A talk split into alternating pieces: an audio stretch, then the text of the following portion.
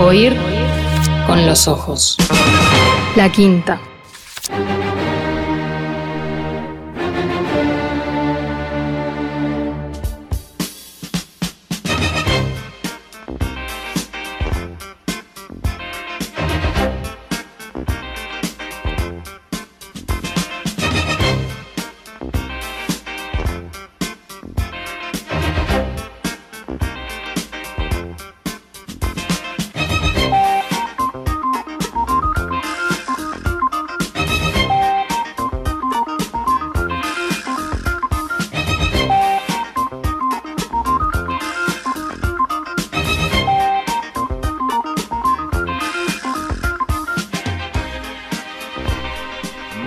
Feliz mañana de sábado para la escritora uruguaya, Natalia Mardero.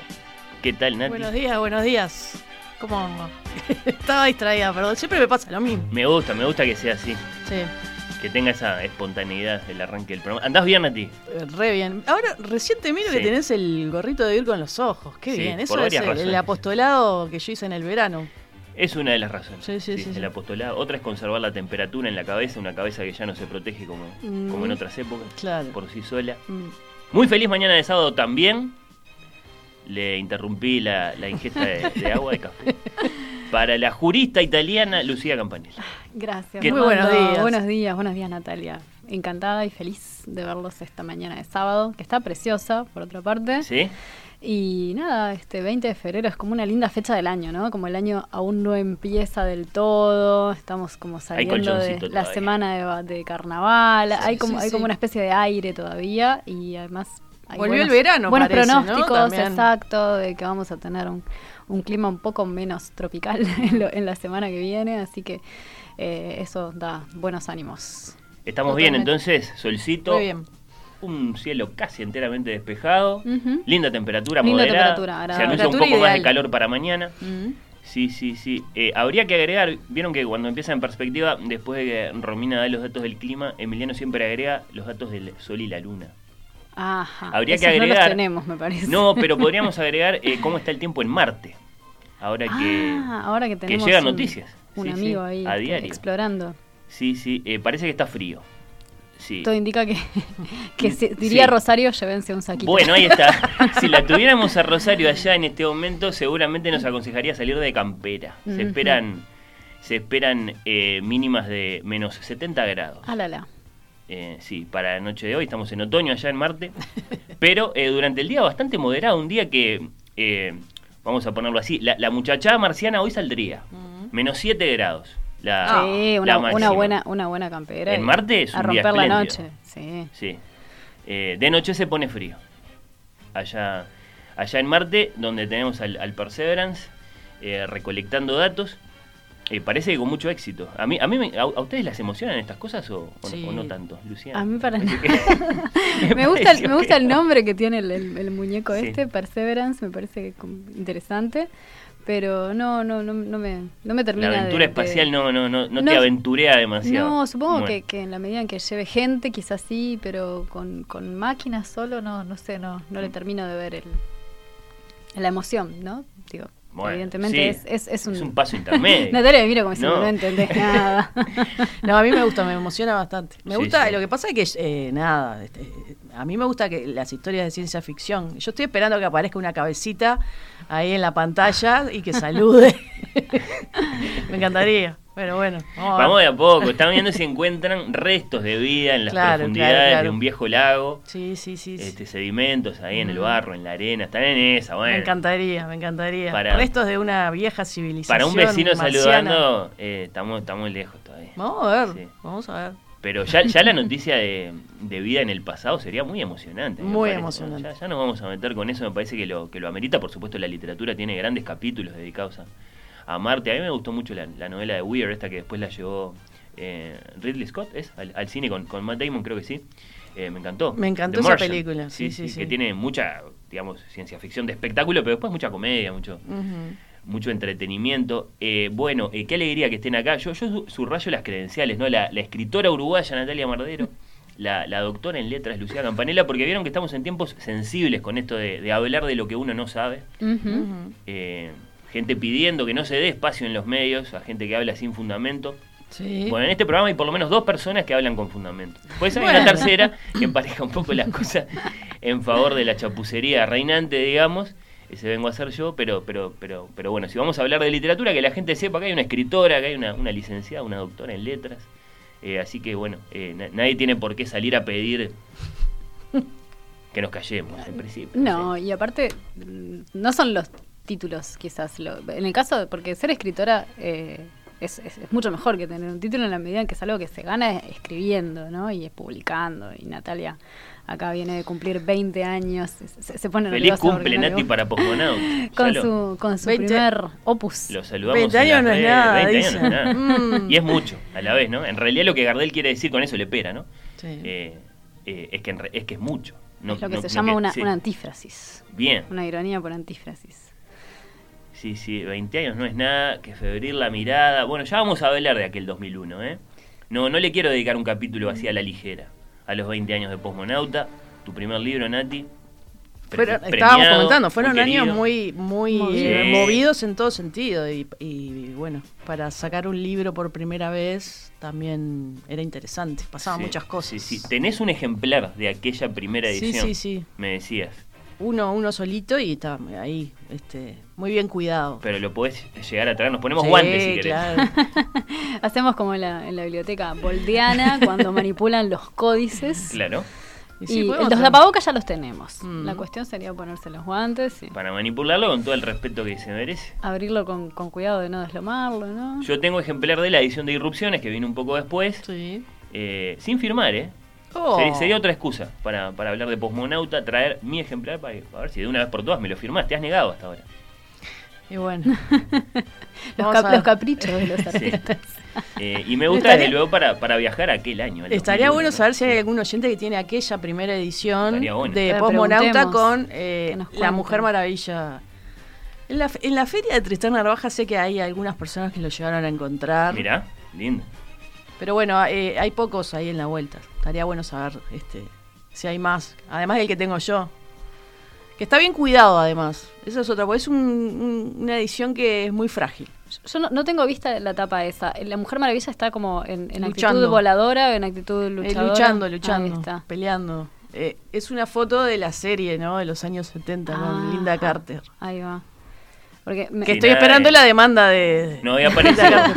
eh, Gal Gadot todavía no, no estaba en la vuelta por eso. Sí. Sí, sí, sí, sí. Bueno, está claro, si Nati puede hablar de literatura, vos también, Lucía, por Bueno, supuesto sí. que sí. Eh, tienen, tienen, tienen credenciales. Yo me acuerdo mucho, eh, de- debe haber sido la frase más desafortunada de la vida, me parece, de, de Humberto Eco, cuando dijo Humberto Eco que las redes sociales le daban el derecho de hablar a legiones de idiotas, lo dijo así muy, muy contundentemente, que primero hablaban solo en un boliche cuando se emborrachaban, entonces no le hacían daño a nadie, y ahora, por culpa de las redes, ¿no? Y, y un poco eso hemos, hemos eh, mm, digamos, eh, hemos leído, visto estos días en el sentido de no le den eh, espacio, no le den lugar en los medios a los que no saben de lo que hablan. Eh, yo no sé si es una declaración muy afortunada esa, pero bueno, en este programa eh, yo, yo subrayo que, que Natalia Mardero y Lucía Campanella pueden hablar eh, de literatura, que bueno, es, es un poco el disfraz que le ponemos a los temas de los que discutimos, que, que ciertamente son más amplios, salvo que, como decimos a veces en Madame Bovary soy yo, todo es literatura. Todo es literatura. Todo es literatura, sí, sí. Eh, bueno, muy feliz mañana de sábado para nuestro monarca de la consola, el señor Daniel Rey, monarca y censor. Cuando quiere. Tiene la perilla a mano, así Sí. que... Cual eh, gobierno birmano te apaga, te apaga todo. Y ni siquiera por razones... y eh, toda nuestra tarea queda en claro, silencio. Ni siquiera por razones de, de- de- de ausencia de credenciales o de insuficiencia de credenciales. eh, simplemente si, si no le gusta nuestra cara, en realidad, ¿Cuál gobierno birmano? De nuevo, los acompañamos hasta las 2 de la tarde.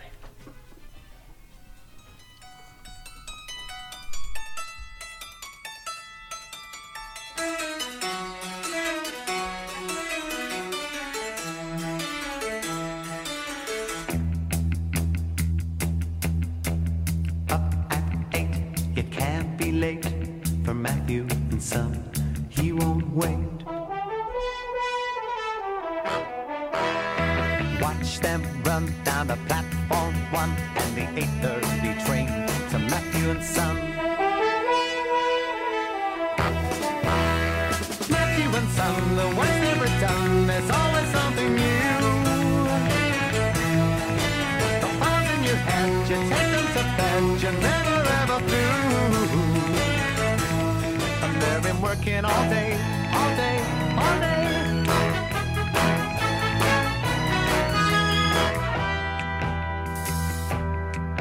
There's a five minute break, and that's all you take for a cup of cold coffee and a piece of cake.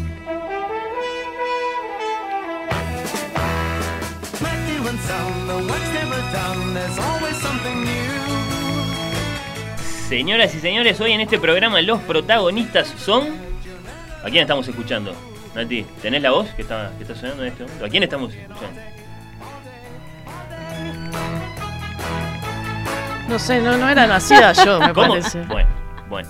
Te puso en Estás apuro. ahora, sigue ahí. He's got people who've been working for 50 years. No sé, no tengo ni idea. Hoy en este programa los protagonistas son los gatos. Y por eso estamos Ah, escuchando al Cat gato. Stevens. Al gato. Esteban, a Cat no, Stevens, No, sí, nunca señor. fui de Cat Stevens, lo que pasa. Los gatos y las gatas, como le hubiera gustado que dijéramos al, al- al presidente Vázquez. Gatos, gatitos, eh, gatos uruguayos, gatas uruguayas. Felis silvestris catus. Mm, hay un gran regalo, quiero decir esto desde el arranque, de las Karamazov en juego, un gran libro gatuno en juego. Asómense a nuestras eh, redes para ver eh, la selección que, que hicieron Martina, Mariana, con novelas, cuentos, poemas eh, gatunos. Vamos a seleccionar entre todos. Pasen por nuestras redes, decía, un gran libro gatuno para regalar. Bueno, entre todos quienes se comunican, ¿no? Y pedimos mensajes con saludos a gatos, a los gatos de cada uno de ustedes eh, o a gatos famosos. Mm, mensajes con maullidos, ronroneos.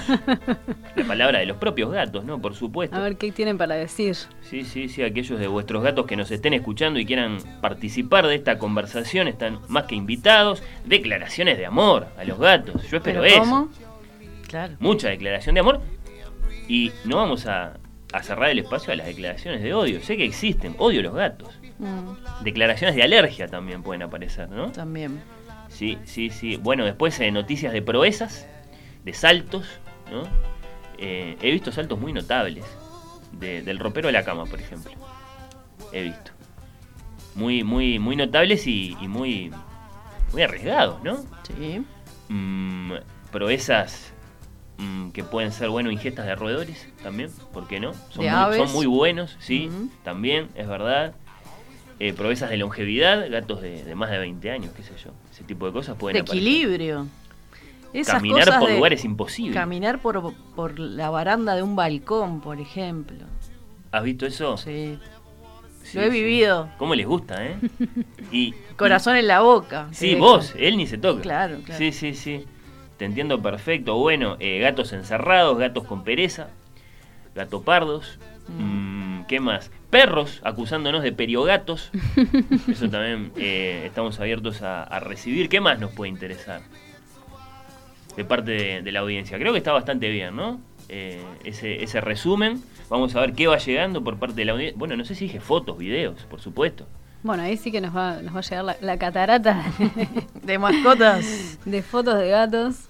Ya llegó la, la primera. Saludos de mi gata Emma, le encanta oír con los ojos. Vamos a compartir después qué esta foto. nombre. Esta, por ejemplo, ya es espectacular. un- una gatita muy atigrada, muy, muy, muy hermosa. Unos tremendos ojos, ¿no? Mm, gracias por Kat o por Yusuf, dice, recogiendo el, el nombre islámico de, de este gran artista. Que a mí a Felipe Reyes nos gusta mucho. Felipe es el que le dice el gato Esteban a, a Cat Stevens. ¿Es cierto que es un artista un poco pasado de moda? O un poco, bueno, no sé, que, que perdió respeto acaso por, por razones religiosas en algunos casos, por razones de... Lo, lo acusan de hipócrita, bueno, no sé.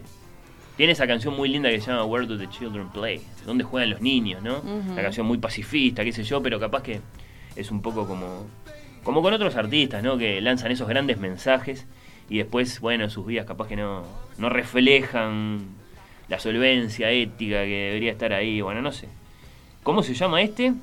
Doraemon. Nuestro fonámbulo necio, dice Gustavo, que nos manda foto.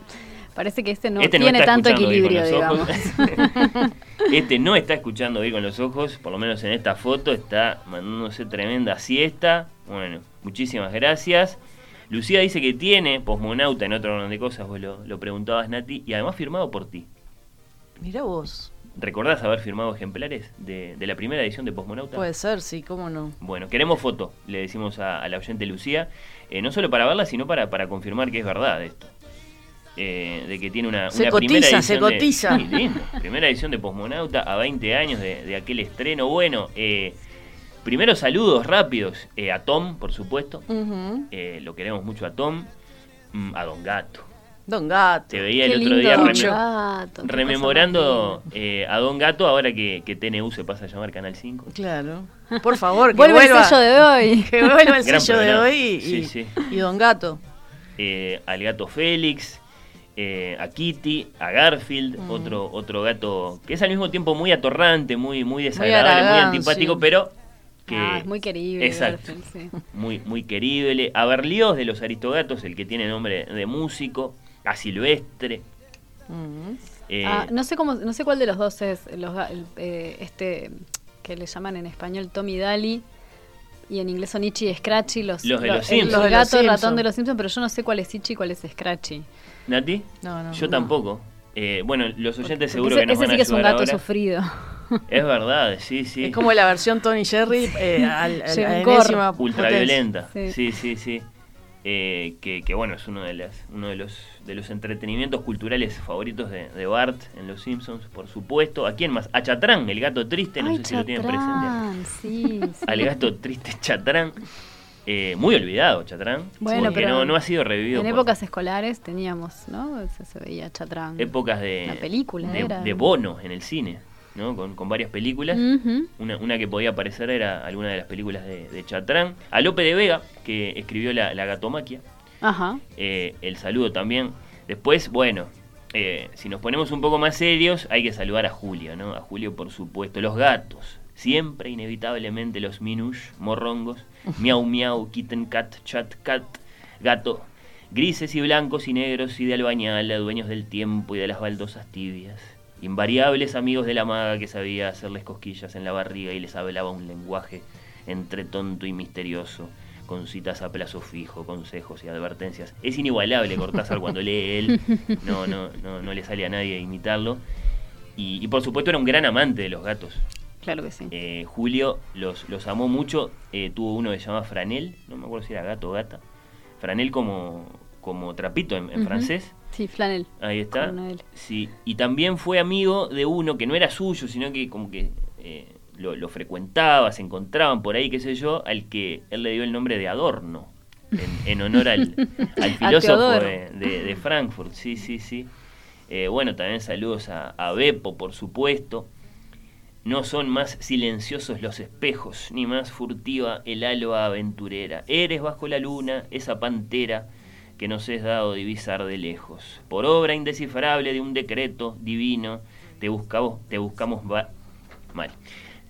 Te buscamos vanamente, más remoto que el Ganges y el poniente, tuya es la soledad, tuyo el secreto, tu lomo condesciente, a la amorosa caricia de mi mano has admitido desde esa eternidad que ya es olvido el amor de esa mano recelosa. En otro tiempo estás, eres el dueño de un ámbito cerrado como un sueño. Este es Borges, que también amó mucho a los, a los gatos. ¿A quién más saludamos? A Baudelaire. A Baudelaire. Porque habíamos- al gato Baudelaire. al ¿cómo gato no? Baudelaire. Sí, sí. que habíamos dicho eh, hace un tiempito que este estamos eh, festejando en este 2021 el 200 aniversario de su nacimiento Es verdad. Eh, y que también eh, no sé si tenía gatos si le gustaban los gatos ahí se me pierde un poco la historia pero eh, podemos No, no, decir a Baudelaire seguro que no le gustaba. Los consideraría animales del infierno. O bueno, mejor dicho, no, sí le al gustaban. mucho. contrario. Yo tengo la sensación de que sí. Igual eh, habría- hay que pensar que 200 años para atrás eh, la relación con los animales de compañía eh, se estaba como recién estableciendo ¿no? en las ciudades. Ujú.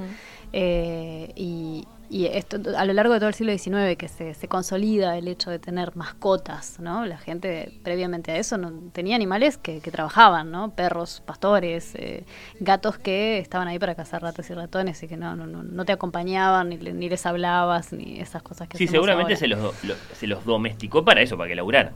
Por supuesto, sí, Sí, sí, sí, hay sí. una historia de los gatos que indica que, que la relación que tienen con el hombre tiene que ver con, con el cuidado de los graneros, ¿no? de, poder perseguir las plagas cuando ya el ser humano estaba sentado, cuando, cuando eh, cultiva y entonces tiene granos que tiene que proteger.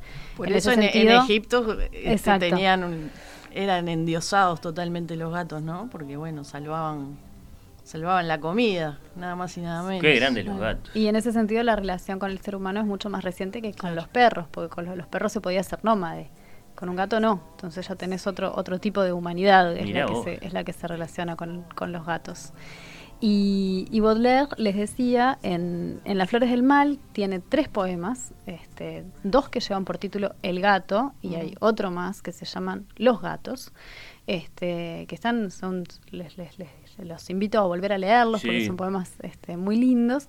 Vale Eh, están todos en, en la primera sección, que es eh, Spleen e Ideal, que es una de las que, bueno, de las que se, se estudia, esas de, de donde, de donde salen los poemas que por ahí tenemos este, en el liceo, ¿no? Yo que sé, el albatros, esas cosas. Este, y la, la- la que se llama Los gatos, este, es un, es un soneto que a mí me gusta mucho y que empieza, no se los voy a leer porque realmente no conseguí una traducción en español que me gustara y en francés por ahí no, no, no, no es muy bueno hacer traducciones así bestiales. Este, Contá el poema pero entonces. no, el- por, lo, men- por lo menos en el primer cuarteto me parece que es muy lindo porque él dice que los que aman a los gatos este, son, por un lado, los amoros, los, los enamorados fervientes y por otro lado, los sabios austeros. Entonces, Mm. todo el mundo ama a los gatos, ¿no? Los- eh, como al decir dos, al poner dos entes tan distintos, ¿no? Es como todo el mundo. Eh, y aman a los gatos que son, dice él, eh, poderosos y du, eh, que es como decir dulces, pero también como decir maleables, pero también como decir suaves, ¿no? Que son el orgullo de la casa y que como ellos, es decir, como los sabios y también como los enamorados, son friolentos y sedentarios. Y a mí me parece que, que los sabios y los enamorados sean friolentos y los gatos sean Sí. friolentos y sedentarios, me parece que es una cosa tan linda. Este, y bueno, ahí están. Precioso los- recuerdo, eh, Lucía, y sobre todo preciosa invitación para volver a ese, a ese gran libro que es Las Flores del Mal. Vamos a volver cuando festejemos el cumple de, Sí, de sí, sí, que es como por abril, Sí, si no me sí, equivoco. sí, está prometido, lo vamos a cumplir. Mensajes con gatos estamos pidiendo hoy, ¿eh? 091-525252, arroba oír con los ojos en Twitter, en Instagram.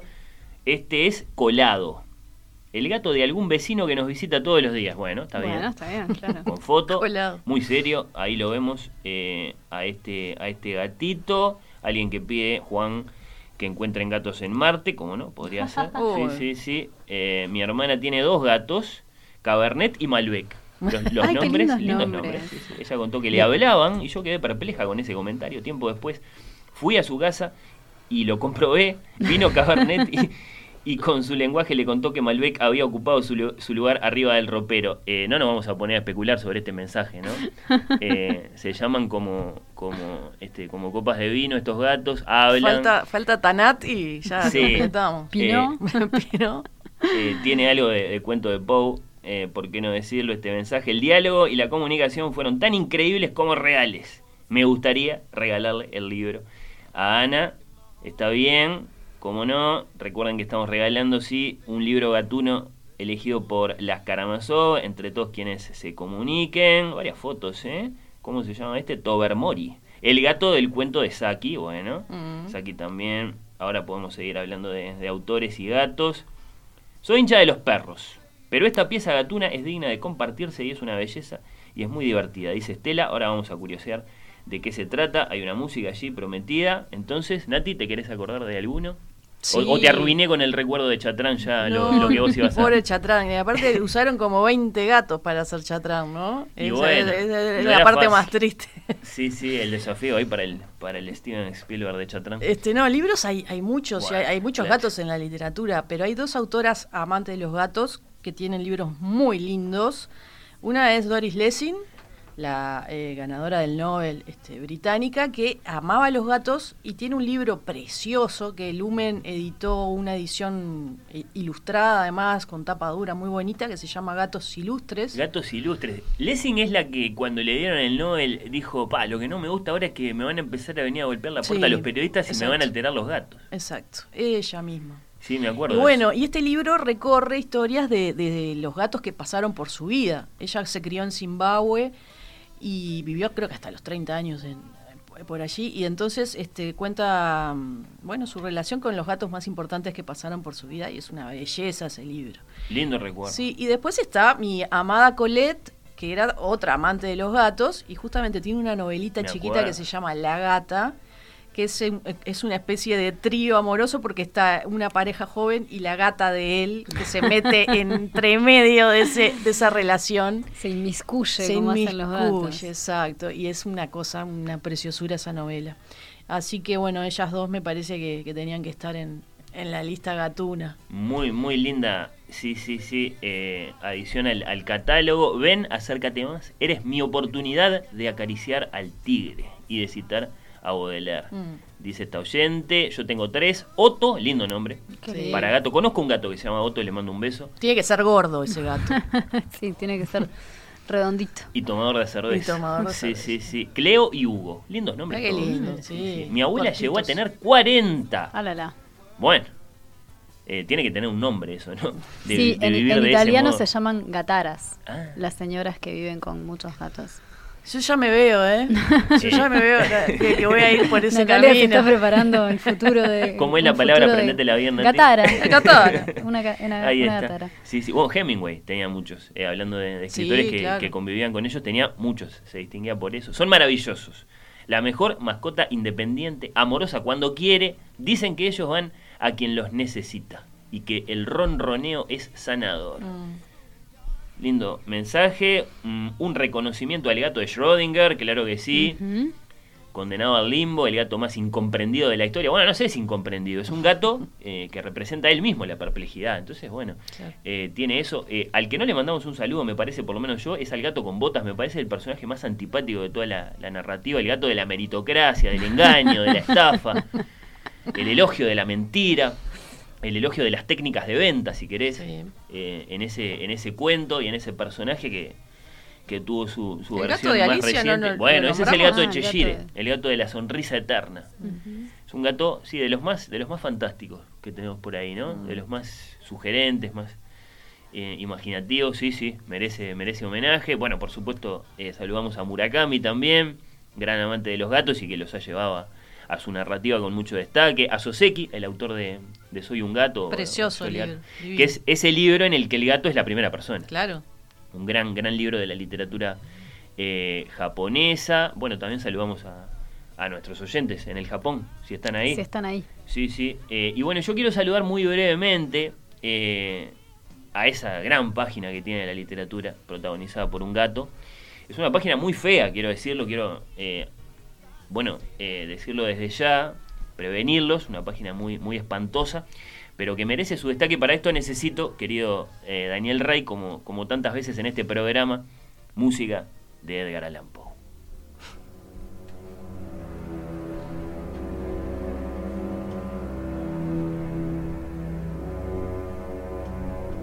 Bueno, no les pido que me crean lo que les voy a contar, pero es verdad, Ay. me pasó. Mm, ¿Cómo me llamo? ¿Cuál es mi nombre? Bueno, eso no importa. eh, lo que importa es que soy una persona horrible, no tengo problema en admitirlo. Pero no siempre fue así. De niño yo fui una persona buena, de hecho. Me destacaba por mi docilidad, por la bondad de mi carácter, por la ternura que abrigaba mi corazón y me gustaban especialmente los animales. Mis padres me permitían tener una gran variedad, pasaba mucho tiempo con ellos, en el silencio, acariciándolos. Me casé joven, tuve la alegría de que mi esposa compartiera esa preferencia conmigo, ese amor por los animales, siempre muchos animales en mi casa, tuvimos pájaros, peces de colores, un hermoso perro, conejos y un gato. Un gato grande, muy lindo, muy hermoso, todo negro, muy inteligente. Mi esposa mm, siempre, ¿no? Qué bueno, como todos, yo también. Mm, a lo mejor no para esto, pero, pero para otras cosas, era bastante supersticiosa. Siempre se acordaba de la antigua creencia popular según la cual todos los gatos negros son brujas metamorfoseadas. Le habíamos puesto Plutón de nombre, lo queríamos mucho. Hasta que, bueno, todo cambió para siempre. Un cierto día, el demonio entró a mi vida. El demonio del alcohol. Todo fue una pesadilla a partir de ese momento para mi esposa, para los animales que vivían con nosotros, para Plutón, para el pobre gato. Una noche yo estaba en un bar emborrachándome y de pronto lo veo al gato en la televisión. Lo estaban entrevistando unos periodistas. Estaban hablando, bueno, de carnaval. Estamos en febrero, estaban hablando de carnaval, ¿no? Mm, Los periodistas le, le preguntaban al gato por la cuenta de Instagram Varones Carnaval, de la que hablamos en este mismo programa.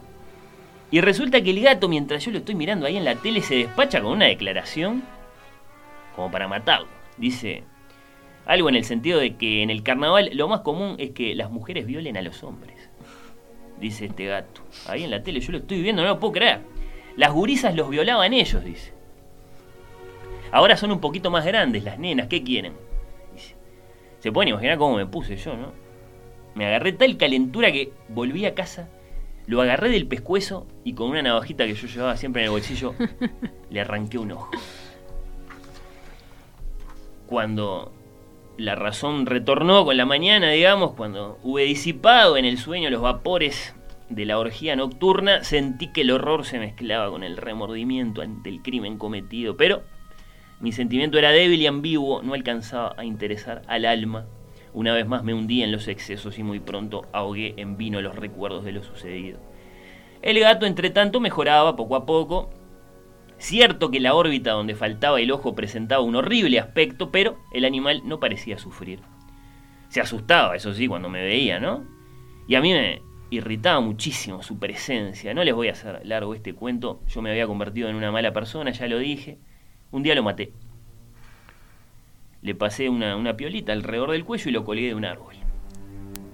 Esa misma noche, algunos querrán ver en esto una relación entre las cosas, otros no, bueno, otros admitirán apenas una coincidencia. Esa noche se incendió mi casa.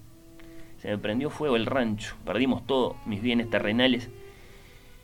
Mm, bueno, eh, se fueron para siempre, porque la verdad es que no los pude recuperar nunca más. Y desde ese momento tuve que resignarme a vivir enteramente en la desesperanza. Al día siguiente del incendio acudí a visitar las ruinas, salvo una, las paredes se habían desplomado, pero había una ahí. Una que quedaba en pie, ahí un tabique divisorio de poco espesor situado en el centro de la casa. Y resulta que cuando lo miro bien, ¿no? Había en, la pared impresa así muy clarita la imagen de un gato. Me dije a mí mismo, bueno, mm, este debe ser algún vecino que vio lo que hice y me quiere jugar ahí una broma, me quiere hacer sentir mal, sentir mal ¿no? Eh, pero bueno, yo, me quedé bastante mal igual con este, con este episodio, con esta imagen ahí que me impresionó mucho en aquella pared. Diría que esta imagen se apoderó de mi imaginación, ¿no? La imagen fantasmal de aquel gato y podría decir que hasta sentí pena, ¿no? Entonces lo quise reemplazar. Salí a buscar otro gato, lo más parecido posible. Nos habíamos mudado además a una casa muy miserable con mi esposa, ¿no? La que podíamos pagar. Entonces un gato, bueno, tal vez alegraría un poco las cosas. Y un día en un bar me encontré con un gato negro, igualito a Plutón, salvo por un detalle en el pelo, una mancha blanca ahí en el, en el pecho. Lo acaricié, parecía bastante bueno. Se, se enderezó el gatito ahí, ronroneó un poco dije, chau, me lo llevo.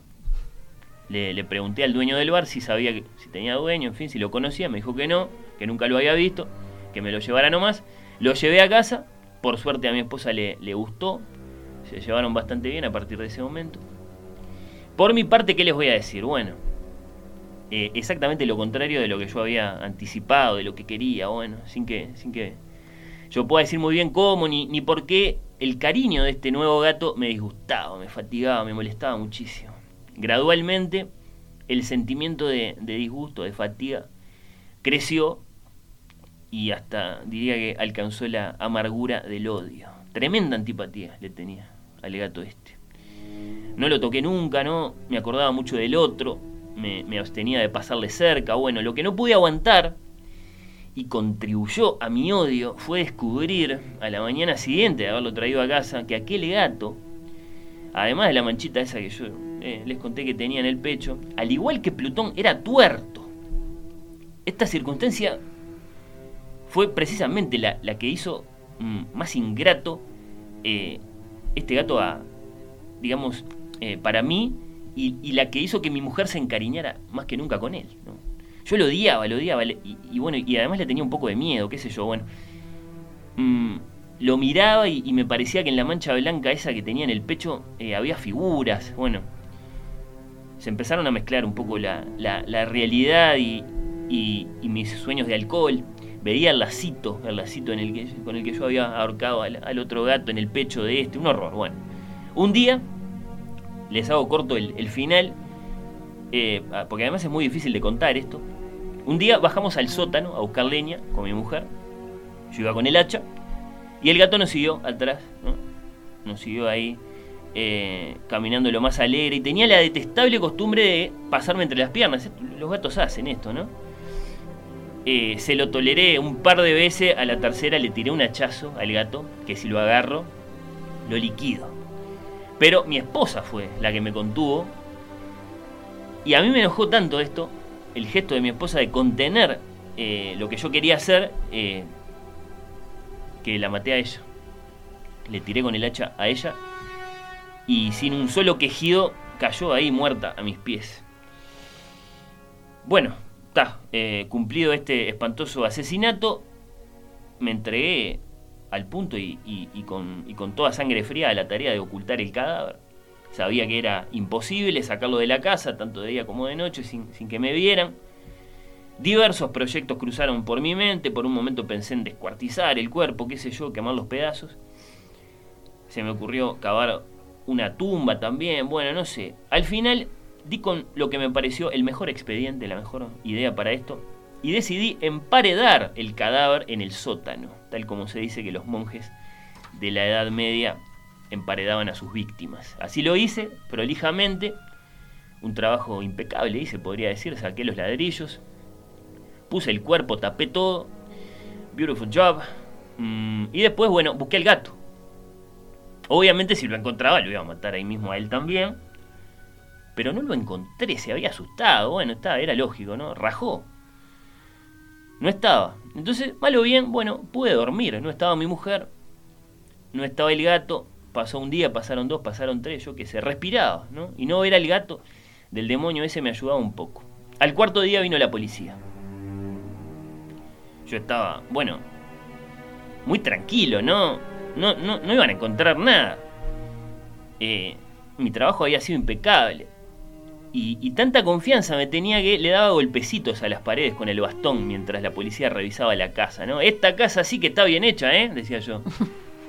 Con, con gesto sobrador.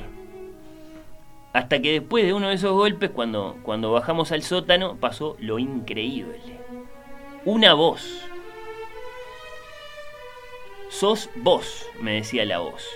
El gato que tanto odias sos vos. Vos mataste a tu esposa. Los policías también escucharon algo, inspeccionaron, removieron ladrillos y apareció.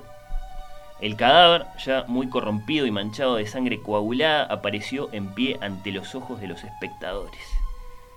Sobre su cabeza, con la, roj- con la roja boca bien abierta y el único ojo, como de fuego, estaba agazapada la horrible bestia cuya astucia me había inducido al asesinato y cuya voz delatora me entregaba al verdugo. Había emparedado al monstruo en la tumba.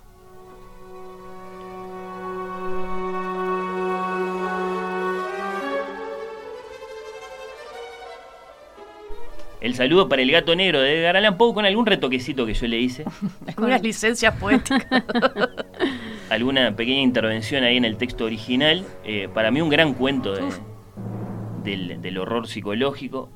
Eh, ¿Te gusta Poe a vos, Lucía? ¿A vos, Sí. a vos te gusta Baudelaire, que es como su, su versión francesa, pero no sé si te gusta Poe? Es su traductor. También. ¿No? Eh, no sé si su versión, pero sí, sí, este, sí, mm, me, me cuesta más Poe porque me gustaría poder leerlo en inglés y no, mi inglés no es suficientemente bueno, entonces las veces que he ¿Estás intentado, No, sí, estoy segura. El, el inglés que de- literario es una cosa difícil en realidad.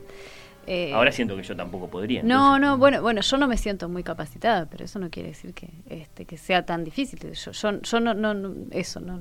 eh, eh, las veces que he intentado leer cosas en inglés, algunas las logro leer, otras no, y bueno, Bueno. me- me- me- me- tengo esa limitación.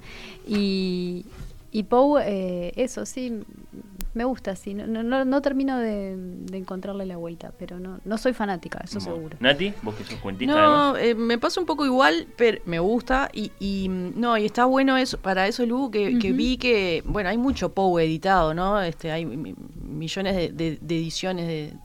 Pero hay ediciones bilingües que son muy interesantes en ese sentido, ser. porque uno puede como este, entender mejor el, el, el- el original, digamos, y, y disfrutarlo también, porque, bueno, este, las traducciones este, no siempre son Sin duda. lo que deberían. Pero, bueno, sí, yo, pero- yo lo quería saludar a, a Pau, me van a perdonar el tono que le puse entonces eh, a esta segunda parte del arranque para volver al tono que se merecen nuestros amigos los gatos. Ya vamos a retomar la lectura de, de mensajes, hay varios, con fotos, con recuerdos, con noticias de, de proezas, con nombres, con declaraciones de amor, como pedíamos, mensajes con gatos.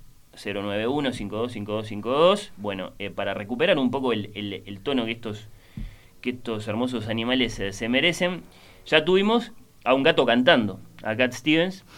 Alguien puede pensar, bueno, ahora es turno de una canción dedicada a un gato, hay muchas. Hay muchas muy lindas canciones dedicadas a gatos. No, lo que vamos a hacer ahora es escuchar eso que se llama un gato en, en el folclore del Río de la. Plata. Sí. Y de todos los gatos que hay, con permiso del 180 eh, y de otros que son muy lindos, de todos los gatos que hay, ninguno me gusta más que este gato con explicaciones. Se acaba. Primera.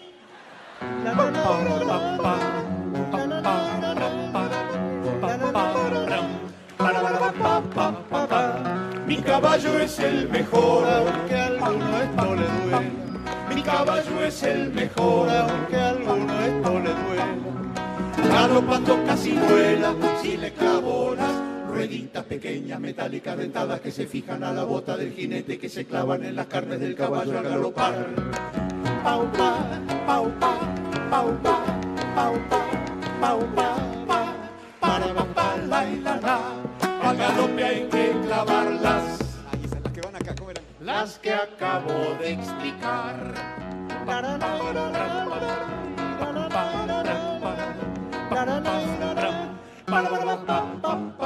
Elegante ha de vestir el cantor de serenatas. Elegante ha de vestir el cantor de serenatas. Debe cubrirse las patas con un buen par de calzado de fibra de cáñamo con forma de sandalia muy común entre la gente de recursos muy modestos o de baja condición. Pau, pa, Alpargatas. pau, pa, pau, pa, pau, pa, pa, para, pa, pa, la, y la, la. Conocemos de hace rato el gato con relaciones. Gato nuevo es este gato. Gato con explicaciones. Primera. Segunda va ahora, pedazo de. Segunda.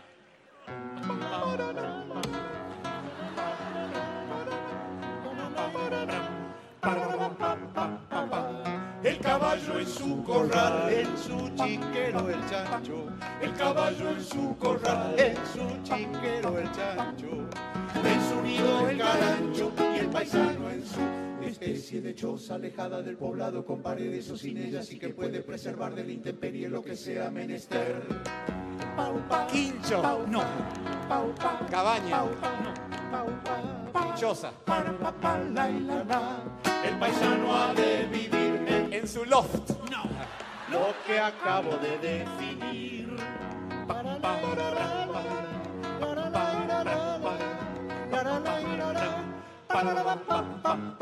A la vera del fogón hay que ver la paisanada. A la vera del fogón hay que ver la paisanada. Meta canto y guitarreada, meta vino y pasteles de masa que se fríen o se hornean y que tienen un relleno de carne picada, condimentos, aceitunas y morrón. Pastelitos dulces. No, no, No, son No, ravioles. no te das cuenta que son panqueques. Panqueques de carne van a ser. No dije de carne. Milanesas. La milanesa.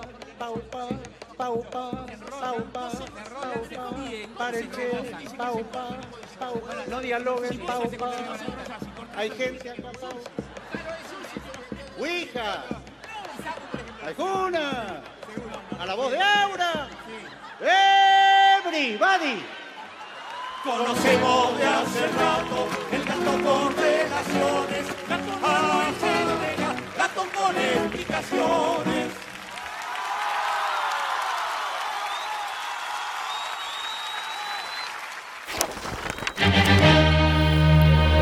Oír con los ojos. La quinta.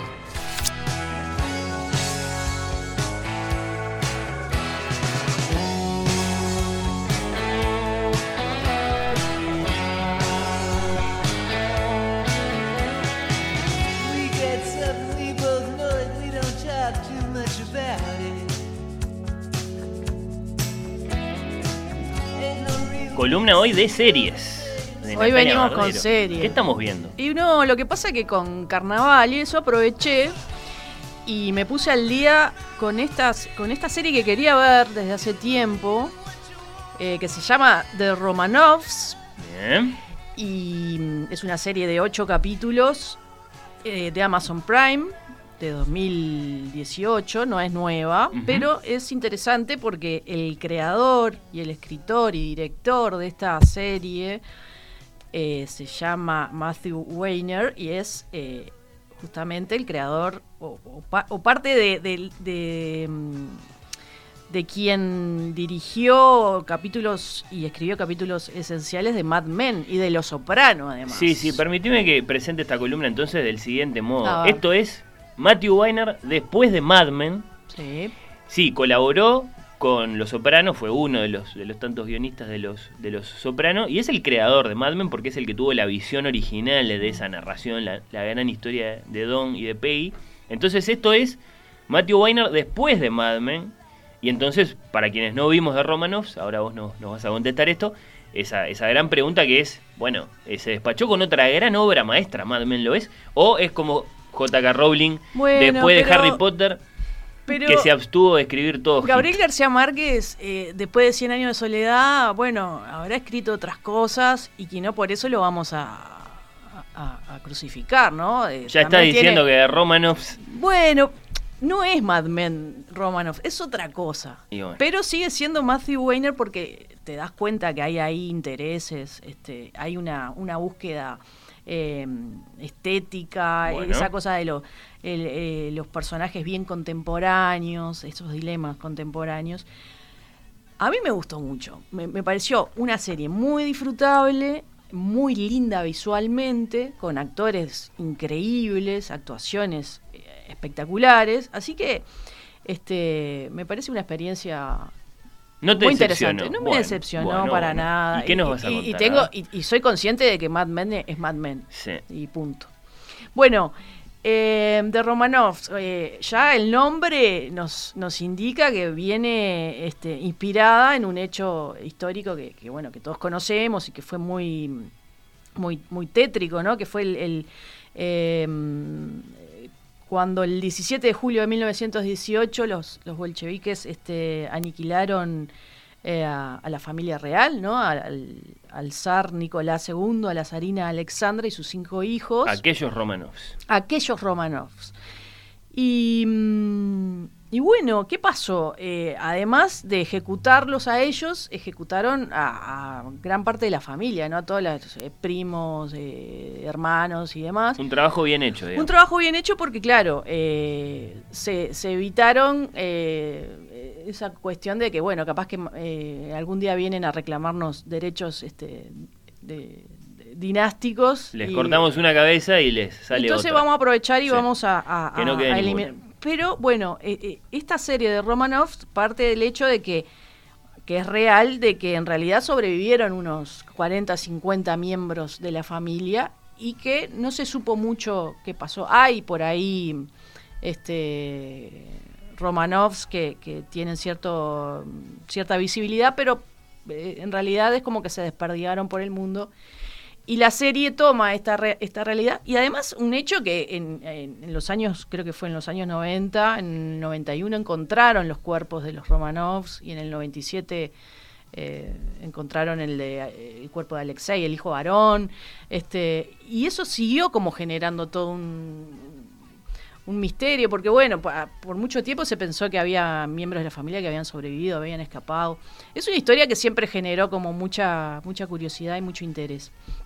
Entonces, eh, Matthew Weiner parte de, de- de este supuesto de que hay descendientes por allí, No necesariamente rusos entonces, porque no si necesariamente rusos, claro. no, y, y- y sucede algo muy, muy interesante que son capítulos independientes, es decir, eh, las historias son ocho capítulos que están entrelazadas porque de alguna forma estos eh, personajes que van apareciendo eh, tienen como la misma, este, el mismo apellido y la misma sangre, pero después son historias que suceden en distintas partes del mundo. Pero andan por la vida llamándose Romanovs.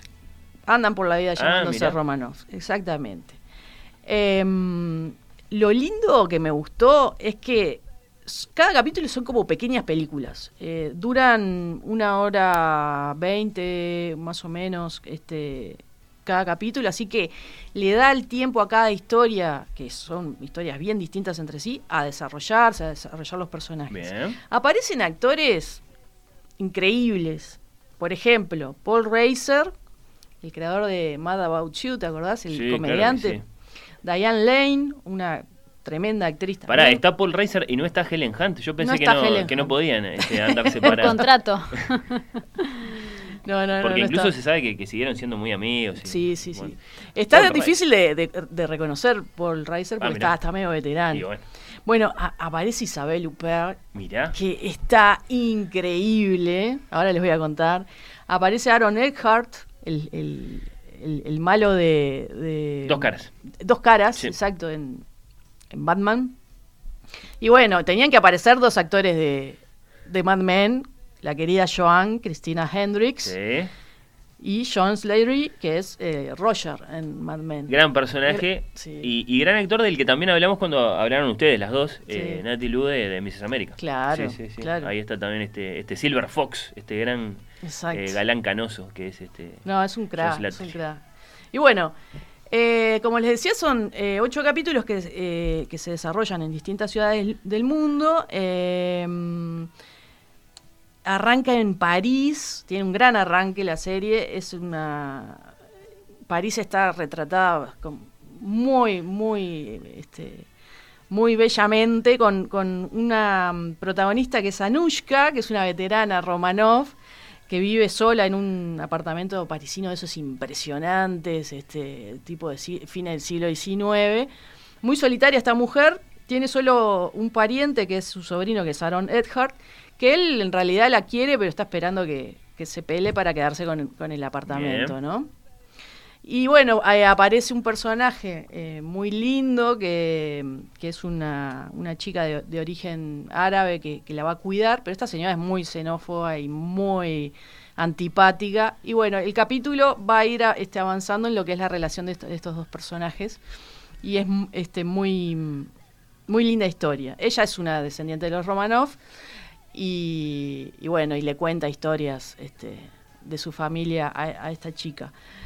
Así arranca. Y después no, ya cambia eh, radicalmente. Nos vamos a, una historia de, una pareja relativamente joven, que él es Romanov y, mm, y está invitado a ir a un crucero donde se juntan los Romanov este, de, de todo el mundo a celebrar como su, este, su descendencia y, y bueno, pero él no va, él decide quedarse porque está como un poco eh, eh, atrás de una, de una chica que conoce y, y tiene que ser este, testigo en un juicio, entonces va su esposa a este, a este crucero. Y bueno, ahí es todo, todo lo que pasan en los cruceros, que es muy bizarro, ¿no? Todos los espectáculos así, con danzas rusas y este y es, es este muy interesante y ahí aparece el personaje de John Slatery, que es el, el escritor que es- escribió la historia de los Romanov y que va a aparecer como más desarrollado en otros en otros capítulos. Y Nati, en ningún momento aparece eh, Oscar Andrade. Es decir, en ningún momento aparecen los comunistas a pelearse con.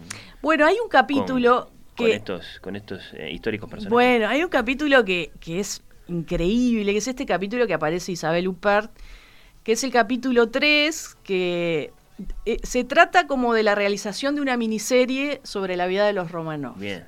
Entonces Cristina Hendricks hace de, de una eh, actriz que va a interpretar a Alexandra y Isabel Huppert es la directora de la miniserie que es te da miedo, te juro, porque ya te da miedo verla chiquitita, así me da diabólica Isabel Huppert y hace de una directora totalmente manipuladora y que quiere meter a, a Cristina Hendricks en el, en, el en el personaje.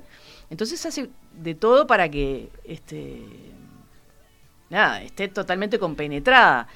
Eh, Perdón, ¿de dónde la recordamos más a, a Isabel? De, de maestra de piano, Uf, con sí. Haneke, ¿no? Eh, bueno, de Madame Bovary, por supuesto. Sí, sí. de la ceremonia de Chabrol. Bien, pa. Sí, sí, nada, unos papeles.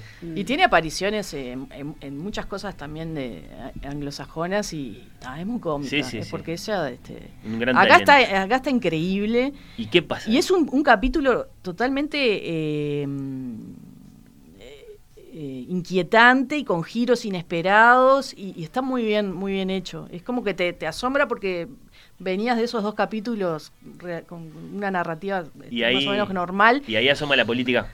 Y acá, bueno, tenés un poco con, en esa reconstrucción Claro, de claro, época claro. y demás, y, y cómo este, la directora quiere meter en el personaje a, a- a Olivia, que es el personaje de Cristina Hendricks. Está excelente.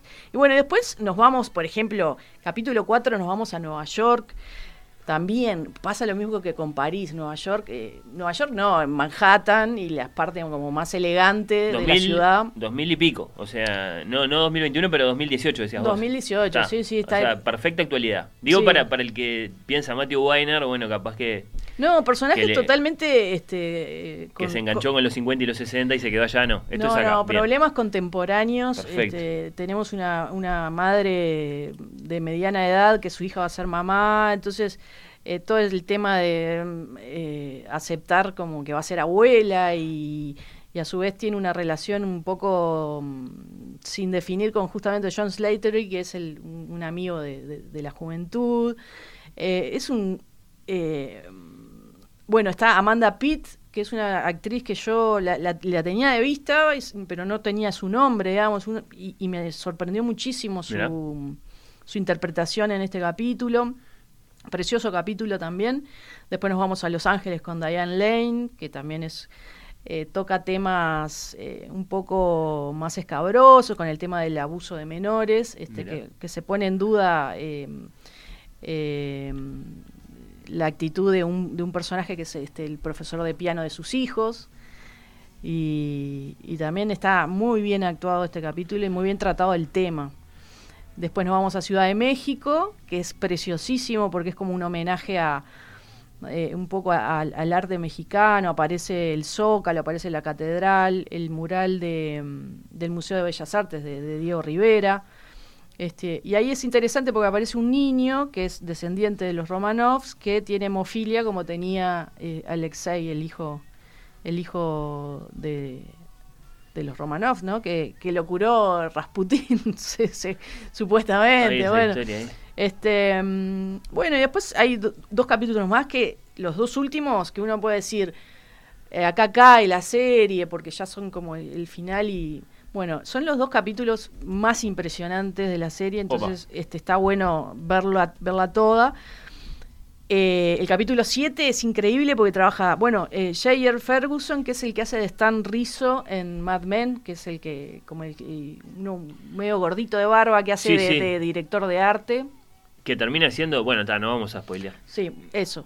Bueno, Tiene un, un- un, este, una participación muy destacada hacia el final de la serie. exacto. Y bueno, y él y su pareja van a Rusia eh, a adoptar un bebé, cosa que sucede, pa- parece que es algo muy común en Estados Unidos, que es mucho más fácil eh, adoptar un niño en, en Europa y, y en Europa del Este y en Rusia.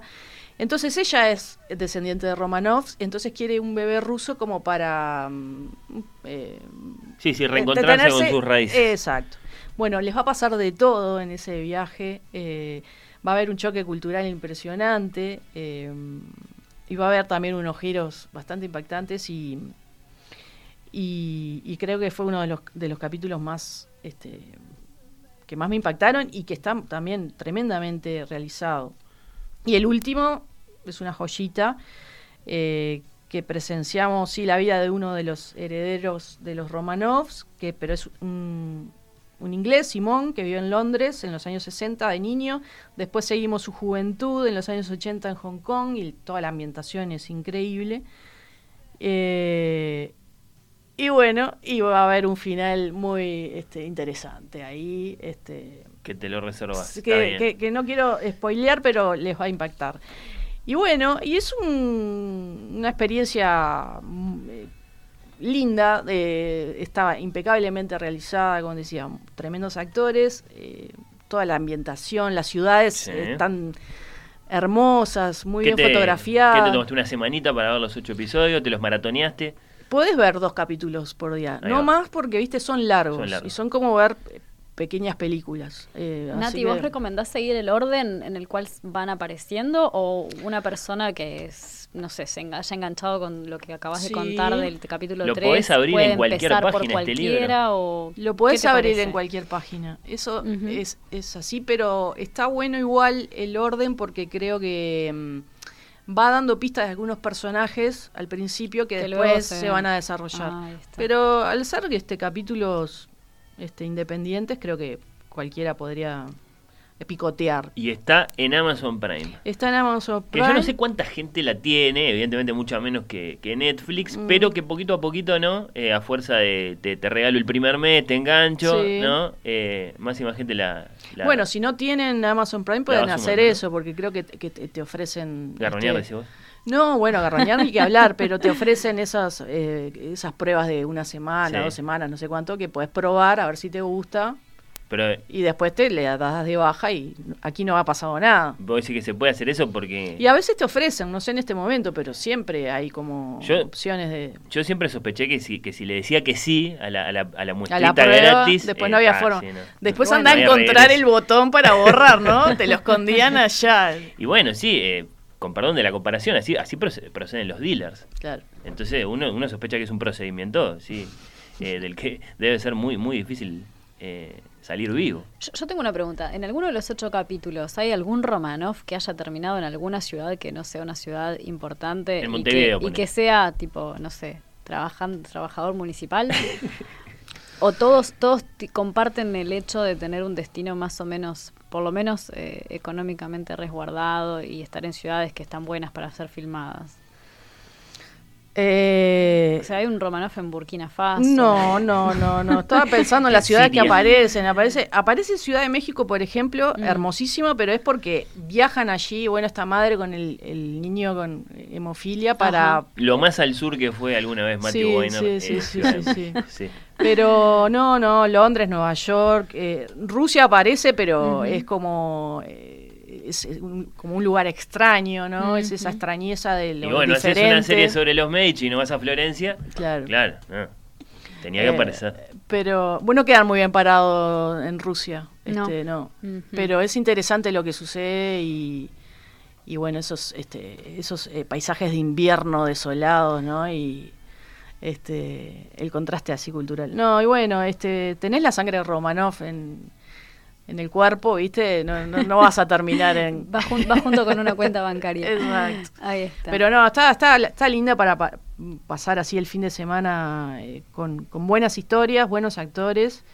Y bueno, y Matthew Weiner, bien, bien. Yo lo, sigo bancando. Qué bien, Nati. Qué bien. Bueno, muchas gracias por esta, por esta reseña. La verdad que eh, está suficiente como para verla. Eh, te lo- te Buena música también. Bueno, estábamos estamos escuchando. escuchando Tom Petty, que es el- el- la, la canción del- de la presentación. Es muy buena la presentación. Es la cuando están matando a, a balazos a la familia Oh. y la sangre va recorriendo distintas fotos en el como en el piso y como fotos de sus descendientes. Está muy muy linda esa presentación. Gracias, Nati, por esta reseña.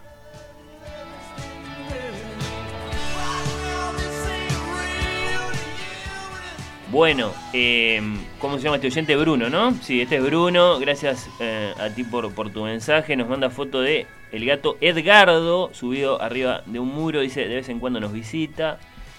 Bueno, eh, no se olviden de la oda al gato de Neruda, hermosa. No la tengo presente, pero sí creo Ni que es yo, bastante, pero- es bastante famosa. Y bueno, varias fotos acá de Doraemon, que es el, el gato, la gata de, de Gustavo. Muy lindas fotos. Acá está, ¿cómo se llama esta gatita? Anaí. Anaí, Raúl, Petra, Juanito. Ah, claro. Todo un plantel acá. ¿A cuál de todos más lindo? Los saludamos a todos ellos. Buenísima la derivación de Pau a Lelutier a través del gato. Bueno, muchas gracias. Qué notable Lelutier. No conocía esa obra. ¿Cómo no van a conocer el gato con explicaciones? Un clásico. Es maravilloso. Búsquenlo, búsquenlo, que además tiene toda una introducción de. de. de Marcos Munstock, por supuesto, la, la clásica introducción de, de Munstock. No, en este caso no con, con Mastropiero como protagonista, sino con un. Con Cantalicio, que es el, el- el- el folclorista de Lelutier. Bueno, este era Melchor, esta es Simone. Bueno, yo conozco una gata que se llama Nina, ahora que lo pienso. La saludo también a Nina con mucho cariño. Buenos y gatunos días, les comparto algo sobre la temática de hoy. Los conocí gracias a Mariana Ingol haciendo de programadora invitada en Babel. Gracias y abrazos para los tres. Rocío, ¿será que dijo algo? Tendremos que ir a Qué buscar interesante. en los Bueno, archivos. hay- hay link de YouTube ahí. Bueno, muchas gracias.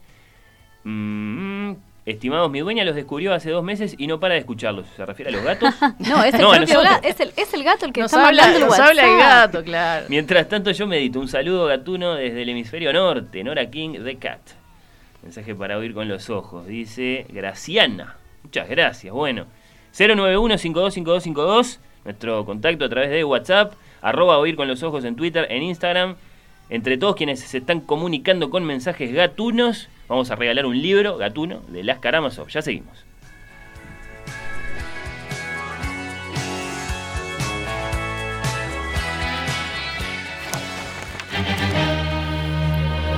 Oír con los ojos.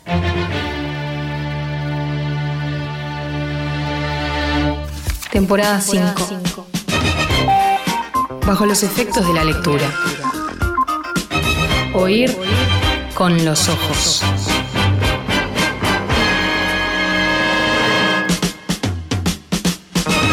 La quinta. Quiero verla en el show.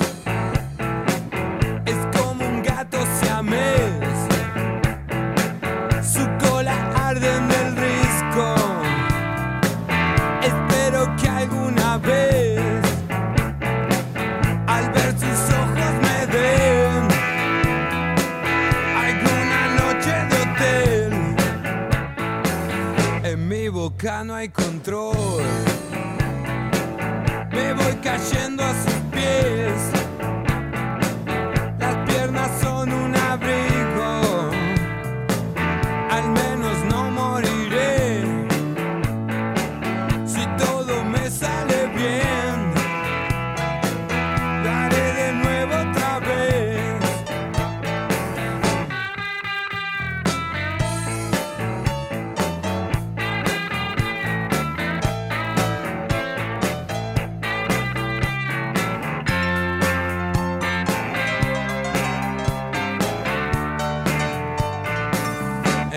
Boca no hay control. Me voy cayendo a sus pies. Las piernas son un abrigo. Espero que alguna vez, al ver sus ojos, me den. María Luisa me hace notar que, claro, eh, gatita tiene eh, una medallita muy, muy, muy bonita con el nombre que yo reclamaba, estaba ahí para que yo lo viera, Rumba. Bueno, un saludo para Rumba, un saludo también para Ignacio, que nos manda foto de un gato también muy lindo. Eh, el nombre, Ignacio, por favor, lo queremos saludar como, como se merece a este gatito. Yo saludo también a Valentín, que es un gato que tiene como 18 años, vive en la Costa de Oro, allá en Belo Horizonte.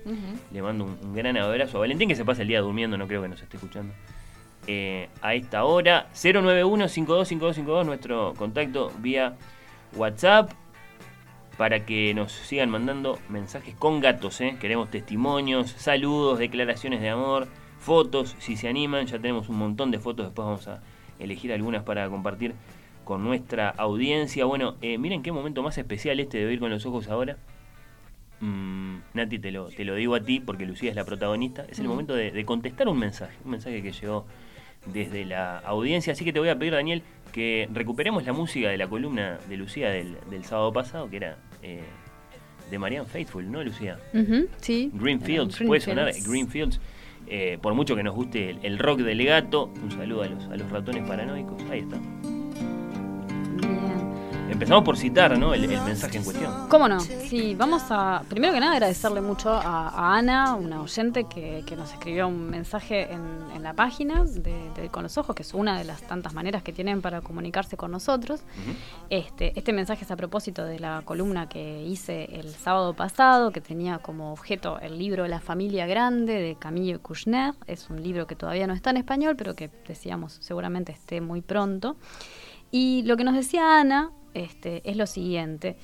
Me choca que equiparen las palabras incesto y violación. Según el diccionario, incesto, relación carnal entre parientes dentro de los grados en que está prohibido el matrimonio. No tiene por ningún lado implícita una agresión. Siempre, hasta hoy, oí hablar de incesto como una relación consentida por ambas partes. Violación es muy otra cosa, porque al haber una agresión pasa a segundo plano el grado de parentesco o no de quien la comete. No me parece que sea correcto utilizar ambas palabras como sinónimas porque describen situaciones muy diferentes. Y, y Ana tiene razón. Es lo primero que vamos Lo a primero decir. que vamos ¿no? a decir. Eh, las formas del incesto son, son muy variadas y, y en la columna aborda- abordamos, abordé una en particular que está marcada por la diferencia jerárquica entre los participantes. Y sin ninguna duda, como dice Ana, no es lo mismo una relación este, de índole sexual entre hermanos o primos de la misma edad que las relaciones que se pueden establecer entre padres, madres o figuras equivalentes e hijos e hijas. ¿no? Y esto lo, lo ampliamos a tíos, sobrinos, eh, tías, sobrinas, abuelos, abuelas, eh, nietos, nietas. ¿m? Y esto es porque la palabra incesto, y esto nos lo hizo, me lo hizo acordar Ana y tiene toda la razón, recurre a realidades muy variables de una sociedad y una época a otras. De ahí que la definición del diccionario que, que Ana nos cita tome como referencia lo que está prohibido, lo dice de una forma muy amplia la RAE, ¿no? Y lo que está prohibido, en definitiva, es aquello que está prohibido por la ley. Y la ley acá también lo, lo decimos ampliamente, la ley religiosa, la ley eh, legal. mm, Y la ley, como sabemos, es un objeto que está en mutación y que además este, eso cambia de un lugar y de una época a otras. Justamente la ley, y acá la ley, la ley de, los legisladores, está siendo revisada en este momento en Francia y no hay acuerdo todavía claro entre cómo y qué se debería penar en el contexto de relaciones incestuosas entre padres e hijos o figuras de, este- de esta índole. ¿no? El proyecto que está siendo discutido implica que un menor de edad no puede dar su consentimiento a una relación con un adulto con la que tiene una relación de parentesco y jerarquía. Para decirlo de otra manera, aunque un chico de 13 o 14 años o de 16 o de 17 eh, es decir, un menor de edad o una menor de edad diga que está de acuerdo en tener relaciones sexuales con su mamá, con su papá, con su padrastro, con su madrastra, con su tío, con su tía, con Mm. su abuelo, con su abuela, la ley va a considerar que de todas maneras esa relación no es consentida más allá de lo que diga el, el, involucra, el menor involucrado. Y por supuesto esto genera distintos movimientos, no todo el mundo está de acuerdo, es, es- es- un, es un problema y está bueno que sea un problema porque es lo que nos ayuda, lo que nos hace pensar. Entonces acá vamos a, a otra palabra que también se presta en discusión, que es el, la palabra consentimiento, ¿no? Y a simple vista todo el mundo puede decir que sabe lo que es consentir, ¿no? Consentir sería decir que sí, eh, pero hay algunas situaciones, y en especial las que, las que implican relaciones sexuales, que re- requieren que nos detengamos un poco a pensarlo. Y les voy a proponer tres casos, ¿no? Para pensar qué es esto de consentir, Consentir. que son distintos, ¿no? Y a ver, capaz que nos ayudan a pensarlo un poco. El primero sería el del libro de Vanessa Springora, que, que comenté en una Sí, columna sí, el año pasado, que la pueden volver a escuchar si están interesados. Eh, y el libro se llama justamente El consentimiento, donde Vanessa Springora cuenta cómo cuando ella tenía entre 14, 13, 14 y 15 años, tuvo una relación consentida por más de un año con un hombre que tenía más de 50 años y que buscaba novias, él dice así, en familias que estaban rotas. O sea, él sabía que se dirigía a muchachitas que estaban un poco abandonadas, un poco perdidas y que además cuenta, sin, contó durante años sin ningún prurito que hacer turismo sexual en Asia con niños de 10 años y, y- y, bueno, y es de esas edades, ¿no? Eso es, un, eso es un- una forma de consentimiento que, que recubre la palabra consentimiento, porque cuando a Vanessa Springora le decían, pero ¿cómo vas a salir con un hombre que tiene 50 años? Ella, desde sus 14 años, decía, yo lo amo, esta es una relación verdadera. Después Esta es mi voluntad, Esta es mi voluntad. Desde sus cuarenta y pico de años dice, esto no, no fue un consentimiento real, esto fue otra cosa, ¿no? No sé qué me pasó, pero claro. No, sí sé lo que me pasó, porque Sí. lo, lo puede analizar. Lo puede analizar, claro. Ahí está. Eh, en todo caso, en aquel Entonces, momento. también es- esto nos pone en la dimensión temporal del consentimiento, que nos dice, bueno, capaz que a veces uno consiente en un momento y después se da cuenta de que eso no era exactamente un consentimiento genuino. Les pongo otro ejemplo, el de Gerald Darmanin. Gerald Darmanin es un señor que en este momento es ministro del Interior en Francia, es una persona que tiene un, poder muy importante, tiene un- además un... eh, un- ¿cómo decir? Eh, eso influye en las políticas francesas, sobre todo a partir de la pandemia, ¿no? Es decir, la- la- la- la- la- con- con- donde se reforzaron de manera muy especial todo lo que tiene que ver con, con la vigilancia, con los controles. El derecho a reunión. Exactamente. Gerald Darmanin está acusado de violación por parte de dos mujeres que hace unos años tuvieron relaciones sexuales consentidas con él. Estas relaciones sexuales consentidas, de nuevo entre comillas, eh, tienen que ver con que él les había prometido y parcialmente realizado utilizar su influencia política para darles algún tipo de beneficio. ¿no? Una de ellas, por ejemplo, era una madre soltera que estaba hace tiempo buscando que, el Estado le proveyera algún tipo de una casa, algún tipo de ayuda para la vivienda, y entonces él había prometido que en aquella época él estaba en provincia, no, no estaba en París, pero ya tenía un poder político. Este, y bueno, es- esas, esas dos mujeres este, ahora lo acusan de violación y dicen que esas relaciones no fueron consentidas. ¿no? O sea, ponen en cuestión ese consentimiento que hubo en, en aquel momento. Finalmente, otro caso, que es el caso de Víctor, el hermano de la narradora en la familia grande, que durante casi dos años no dice nada sobre las relaciones sexuales que le imponía su padrastro, ¿no? Y tampoco dice nada su hermana gemela, la narradora, que en ese mismo momento este, es puesta al tanto por su hermano de la situación. La madre de ambos, además, muchos años después, cuando hablan con ella, apoya al marido, ¿no? Y sostiene que no hubo violación porque él no dijo nada, ¿no? Y que además tenía 15 años y que, bueno, a los 15 años uno puede tomar decisiones, por ejemplo, aceptar o no una relación sexual con su padrastro. En todos estos casos lo que está en cuestión es la aceptación, la pasividad, incluso el entusiasmo por estas relaciones que mostraron en su momento cada uno de los, que hoy se presentan Como como, víctimas, víctimas. sí. Y juntamente con la cuestión de poner en, poner en cuestión, vale la redundancia, la palabra consentimiento, también aparece, y aparece en el comentario de Ana, y, y vale la pena retomarlo, la palabra violación, ¿no? Que nos lleva también a revisar el concepto y a, y a- y a pensar que justamente no es un concepto estable, ¿no? En todo caso, los especialistas, y vuelvo a citar y vuelvo a recomendar el libro de George Vigarello que se llama Historia de la Violación, es un libro que está en español, lo editó Trilce hace unos años acá en Uruguay, y después también está editado, no sé si por Taurus o otra editorial este, internacional. Eh, así que, y es altamente recomendable, es un libro que ya tiene varios años. Los especialistas, decía, están de acuerdo desde hace bastante tiempo en que la violación no es exclusivamente esa agresión que tiene lugar en un callejón oscuro cuando un desconocido te pone un cuchillo en la garganta, sino que también es violación, por ejemplo, una relación sexual en un matrimonio cuando la mujer, de nuevo entre comillas, consiente a tener sexo con el esposo porque sabe que negarse la expone, por ejemplo, a la violencia física. Las dos mujeres que salieron con el ministro francés pagaron con un favor sexual, de nuevo entre comillas, una prebenda que luego no obtuvieron. ¿Es violación porque no consiguieron el objetivo o porque el político, y acá tenemos casos cercanos que nos ayudan a reflexionar quizás sobre esto, sabía perfectamente que lo único que motivaba el consentimiento, de nuevo entre comillas, eh, que era, era que esa relación sexual era un medio desagradable, como lo dice una de ellas, para llegar a un fin al que solas no hubieran podido llegar. Son violaciones las relaciones sexuales que tenía Vanessa Springora con Gabriel Matzneff, cuando ella misma defendía frente a los adultos de la familia su derecho a estar en pareja con él.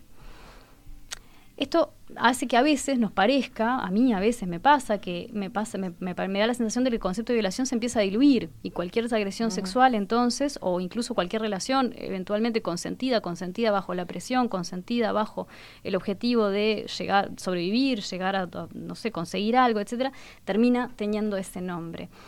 Estamos de acuerdo, la palabra violación es ahora, hoy en día, lo mismo que consentimiento, un significante en tensión, pero lo es para ambos lados, ¿no? Eso también es importante recordarlo.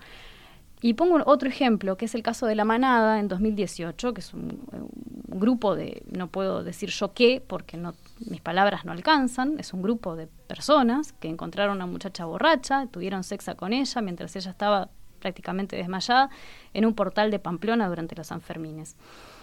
En un primer momento, los jueces señalaron que, en esa relación no hubo violencia ni, intimidación. Yo les recuerdo que fueron cinco hombres, uno de ellos guardia civil, otro militar, que penetraron a esta muchacha vaginalmente, analmente y bucalmente, y que la filmaron. Y por eso entonces en primer momento no fue calificado de agresión, sino de abuso. Y hago notar que incluso uno de los cinco jueces consideró que tampoco había un abuso. Entonces, estamos tratando con cosas que son delicadas, que son interesantes y que están todo el tiempo eh, poniéndonos en esa tensión respecto de las palabras que usamos y que la, la oyente muy amablemente nos recuerda y nos hace volver a pensar en esto. En todas estas historias hay una variante, y lo decíamos en la columna anterior, y lo decía Cristina Angó en el audio que pasamos, que tiene que ver con la diferencia de jerarquía, con el ejercicio del poder, que es lo que hace que finalmente exista la violación o que no pueda existir el consentimiento. El padre o el padrastro, el adulto artista y admirado, el político que te puede hacer un favor, el marido que si no te faja. Es por eso, y en ese caso, que ese tipo de incesto no puede ser considerado sino como agresión. Es más, Cristina Angó y asociaciones de víctimas reclaman que ninguna relación incestuosa entre padres e hijos pueda ser considerada consentida más allá de la edad. Lo que dice Cristina Angó es uno nunca deja de ser hijo, más allá de que tenga más de 18 años. Porque está la influencia que ejerce la figura paterna o materna, que para ellos tampoco es aceptable pensar que una vez que se cumple la mayoría de edad, la pasividad sea automáticamente considerada consentimiento. Bueno, hay muchas cosas para conversar Sí. de esto, como ya lo ven. Eh, Está en cátedra, Lucía, el libro de, de Vigarello. De Vigarello, ahí está. Historia de la, de la violación. eh, eh, es interesante, digamos, compartir este, este dato porque, porque lo, lo citabas. Sí, y está en Trilce también, hasta donde yo Bueno, sé. capaz Debe que- estar agotada quizás la Sí, edición claro. de Trilce, pero cre- Pasó el fue, fue primera, fue antes, Ahí eso está. quiero decir.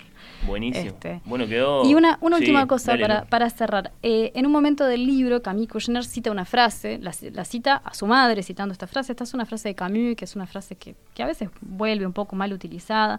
Y Camus dice algo así como, nombrar incorrectamente a una cosa es sumar a la infelicidad de este mundo.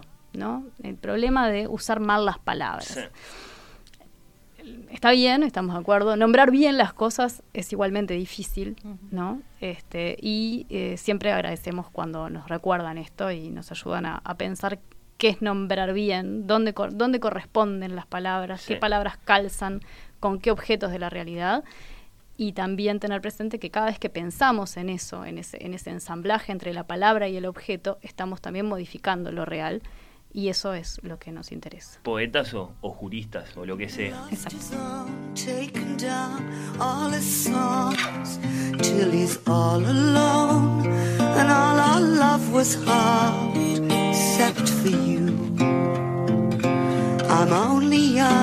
Favorite son say you tried take it back to where ¿La pasaron bien? Pero, excelente. Precioso, como siempre. Nos reencontramos cualquier sábado de estos. Claro que sí.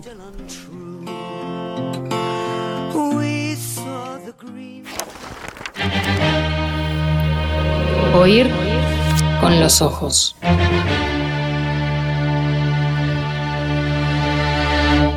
Temporada 5. Bajo los efectos de la lectura. Oír con los ojos.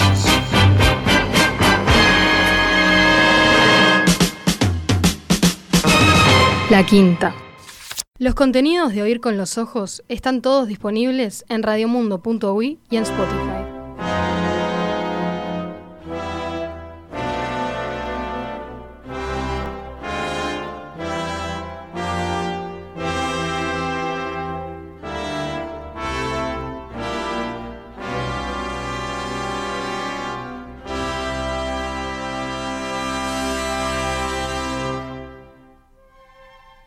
En los próximos minutos la invitación es conocer a una gran escritora argentina.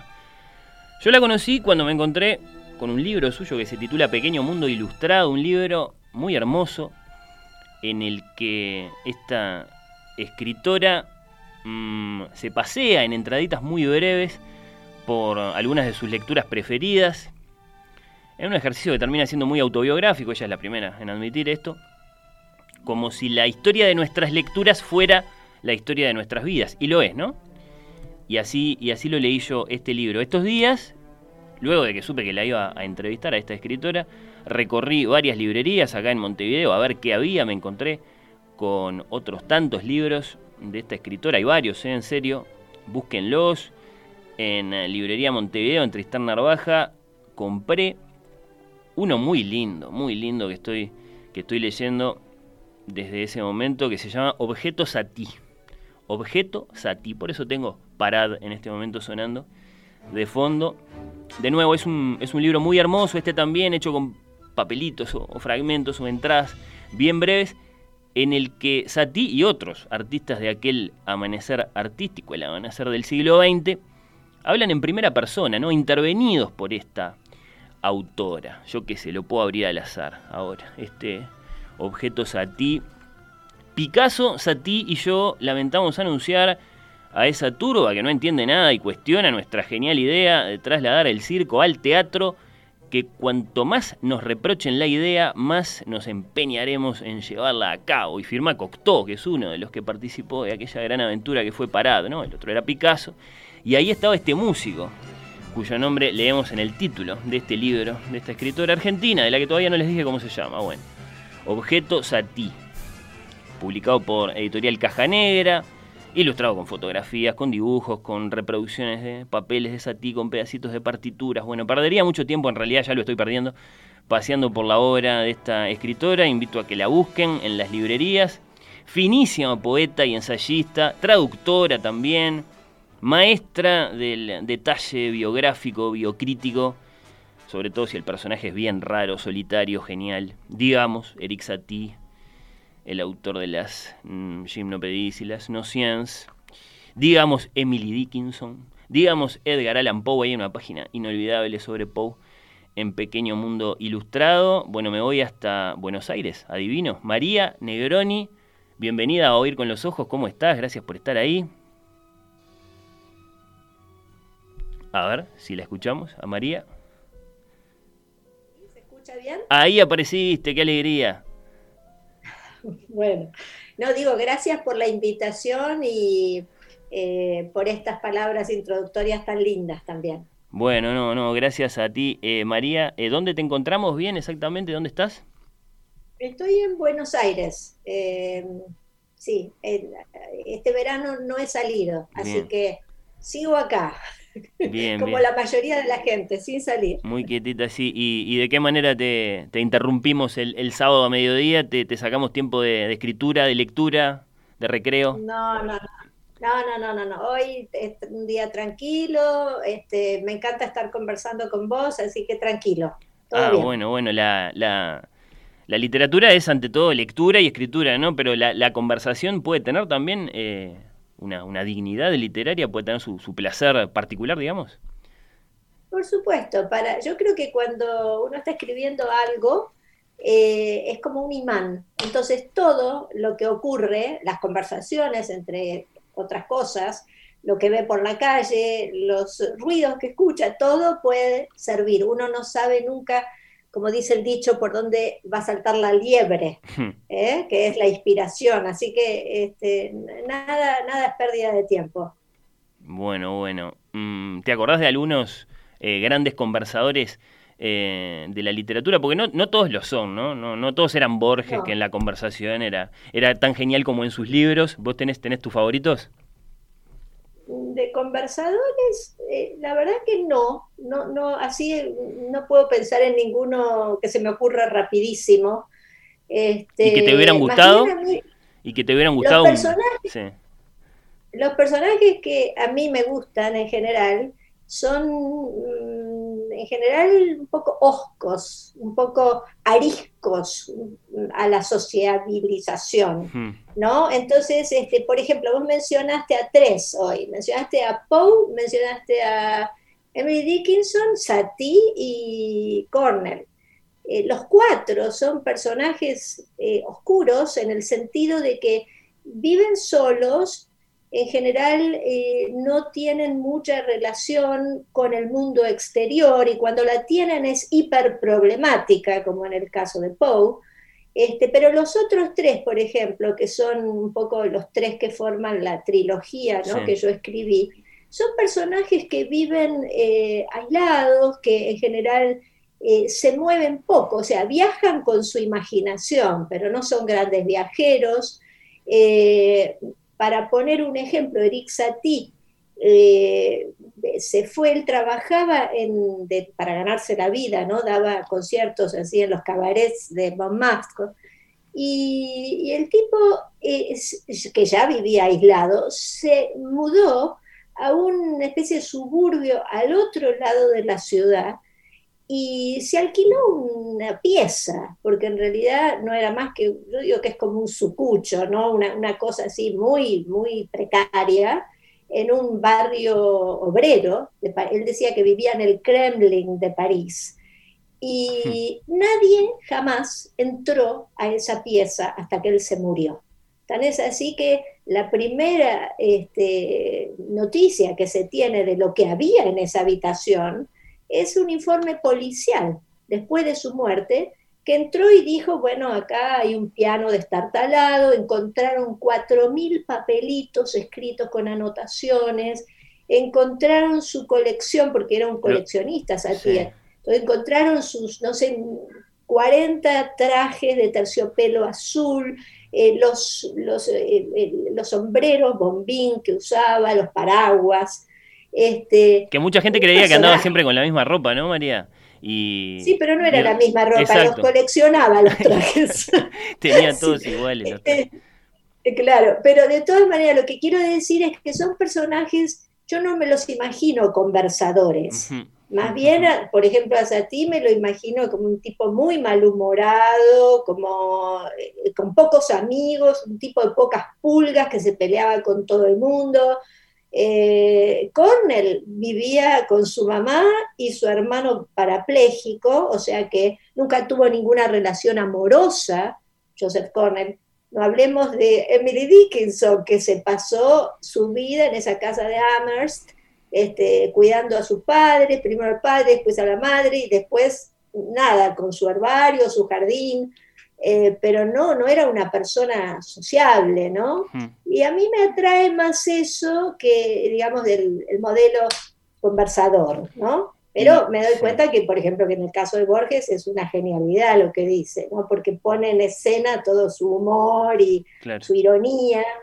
Es un talento eso también. Y María, ¿sentís que estos, esto- en, en estos personajes ¿no? raros o solitarios y bueno, evidentemente muy, muy, muy creativos y, y perdurables, eh, un, un Satie como un Cornelo o una Emily, bueno, hablame de confinamiento en el caso de Emily, eh, ¿crees que, que son como, como espejos a lo mejor que buscas?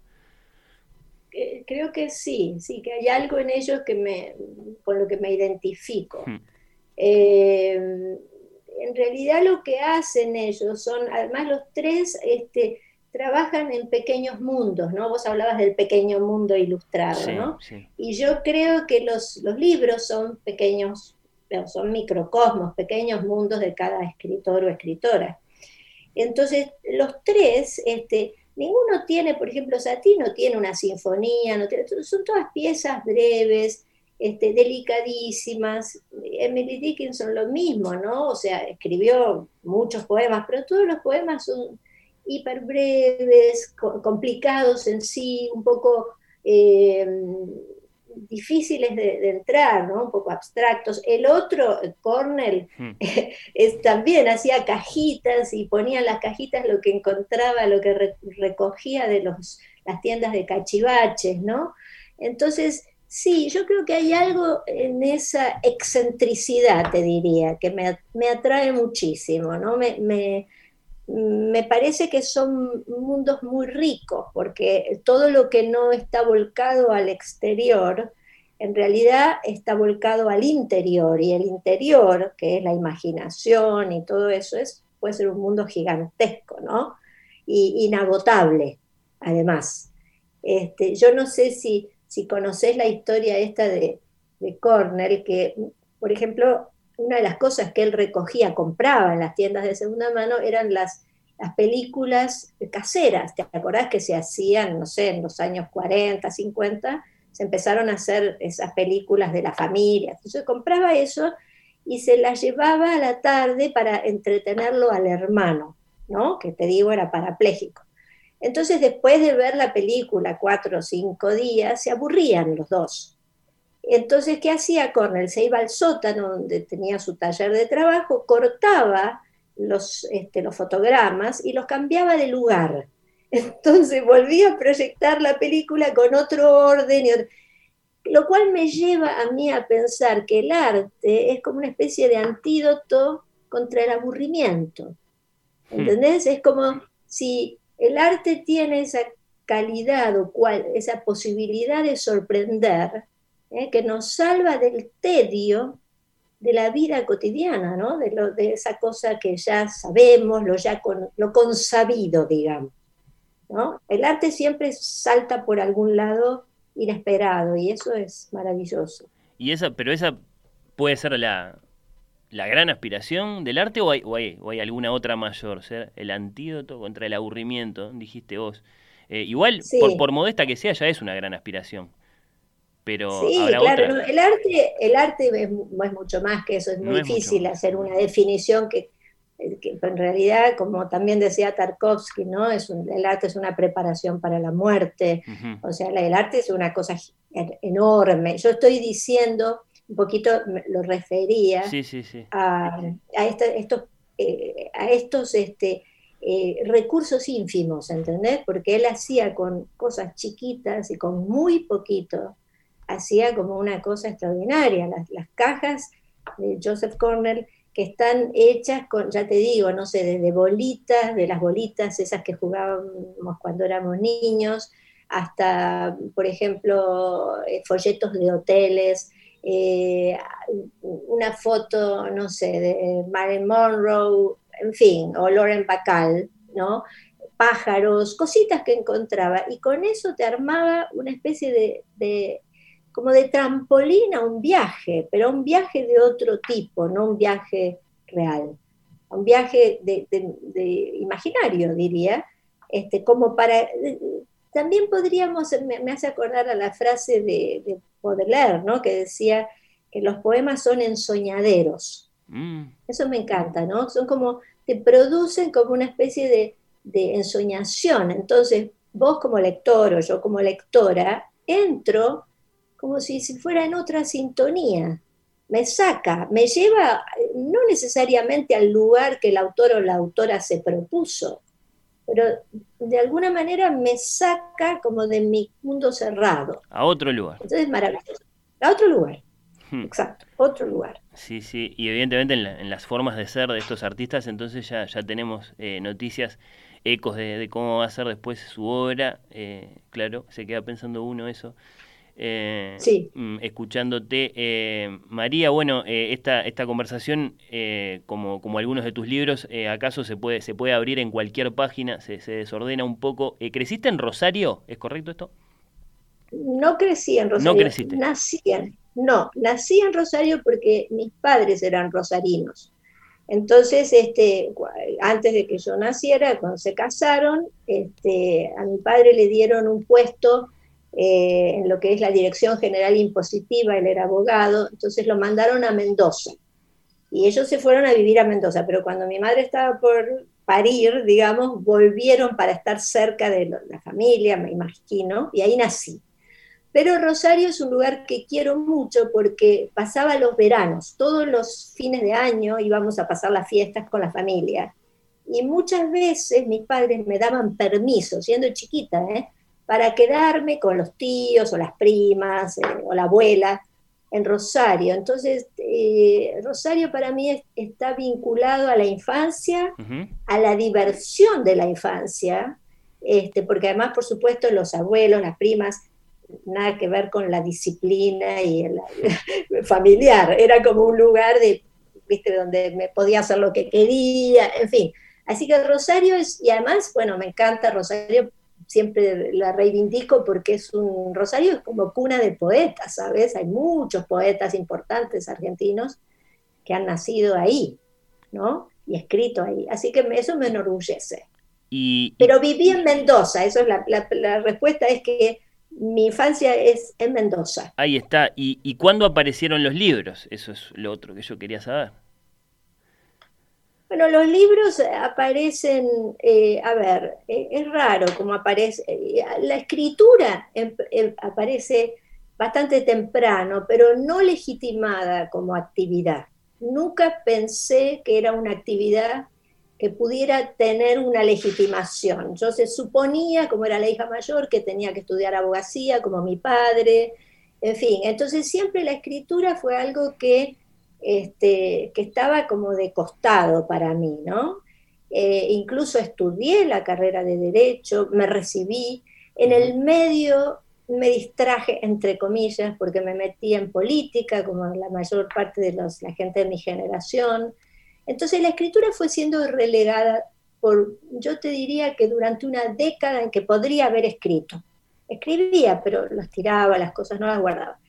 Hasta que eh, digamos, tuve una crisis personal muy fuerte, eh, ya al retorno de la democracia, al final de la dictadura militar argentina, y dije, acá hago algo o me mato, porque estaba, o sea, realmente tuve un momento muy difícil y ahí me acordé, ah, pero a mí me gusta escribir, siempre me gustó y me encantaba leer, soy una lectora, eso sí, desde chiquita, ¿eh? Entonces, este, empecé a escribir y como había tardado mucho tiempo, vino como cuando se abre un dique, ¿entendés? Entonces pasó ¡rum! y todo, Estaba tuve todo una década.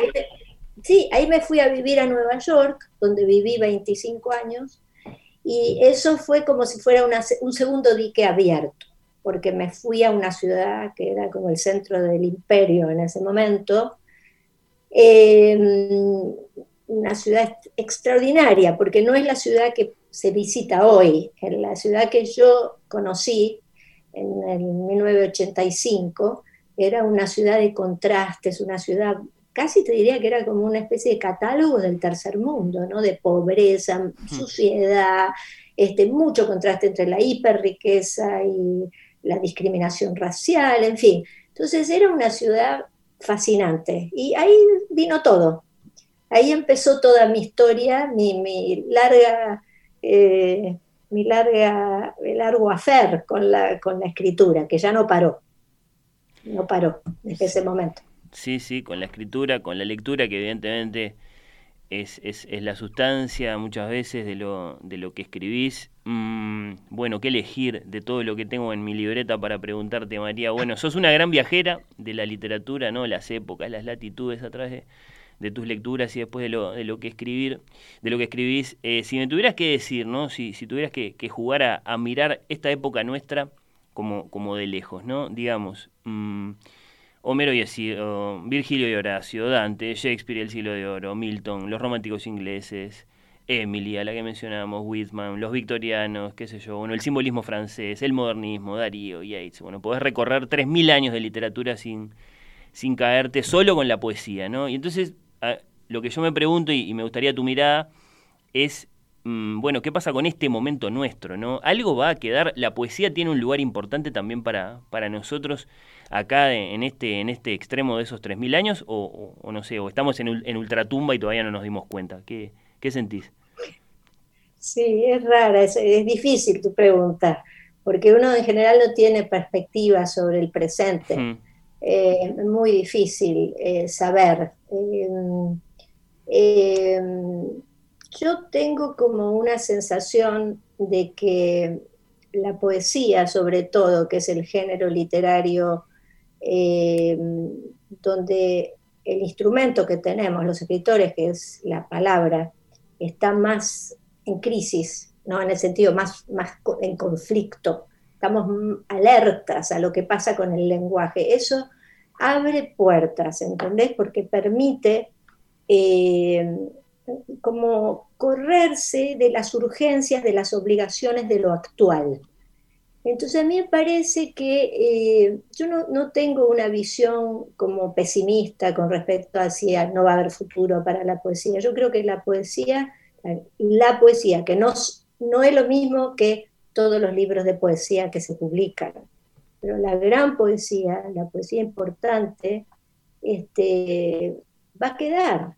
O sea, es como, porque es como una especie de, yo te diría, como de identikit de lo más profundo de los seres humanos. Que la, la poesía es pregunta, ¿no? La poesía es básicamente es interrogación al mundo, a la existencia, qué hacemos acá, qué somos, este, qué sé yo, qué es el universo, Hmm. desde eso hasta lo más pequeño, ¿no? Este, qué son las, las emociones crudas que todos tenemos. Entonces, eh, al ser pregunta, tiene como, eh, yo creo que eh, es como un, un lugar muy preciado, ¿entendés? No, no creo que es algo que va a desaparecer. No tengo esa sensación. Ahora, ¿qué va a pasar con el mundo? No tengo la más pálida idea. No lo sé. No sé, es, está, es un momento muy difícil, me parece. Sobre Mm. todo a veces pienso para la gente que está empezando, ¿no? Que, que hay mucha confusión, ¿no? Que toda la cuestión de, de las redes sociales, de, hay como un inmediatismo, como una necesidad de ya, escribo y lo muestro ya, hay como eso, ¿no? Como ciertas urgencias que no me parecen muy productivas. Y es muy difícil porque eh, parecería que si eh, las personas que no hacen eso no tuvieran entidad, ¿no? Como si no, no tuvieran acceso a existir, ¿no? Parecería que las redes son como una especie de eh, confirmación de existencia. Entonces, es muy difícil el momento para, digo, para la gente que está este, empezando a escribir y que quiere encontrar su, su público y sus interlocutores. Es muy difícil. Pero bueno, eh, como decía Borges, que lo mencionaste vos, nos han tocado malos tiempos, pero no peores que a otros hombres, decía él, ¿no? Este, la vida es así, es difícil y tiene todos los momentos tienen su, su desafío, ¿no? Tiempos difíciles como todos, sí. Exacto. Ahí está, sí, sí. Eh, María, bueno, sos traductora, viviste mucho tiempo en Estados Unidos, decías. Eh, ¿Cómo te llevas luego, específicamente con la lengua española? Es como, es como, es como esa mamá que no se elige, te gusta, le ves ventajas, le ves encanto a, a la lengua española para escribir, para leer. ¿Qué me dirías? Sí, este, bueno, es como una, eh, ¿cómo se dice cuando, este, eh, no, no, como es otra vez Borges, ¿no? No nos une el amor sino el espanto. Eh, el, español para mí es eh, mi lengua materna. Entonces, a mí jamás se me cruzó por la cabeza escribir en inglés. Es una cosa que ni se me cruzó como, como posibilidad, que hay otros escritores que sí lo hacen, ¿no?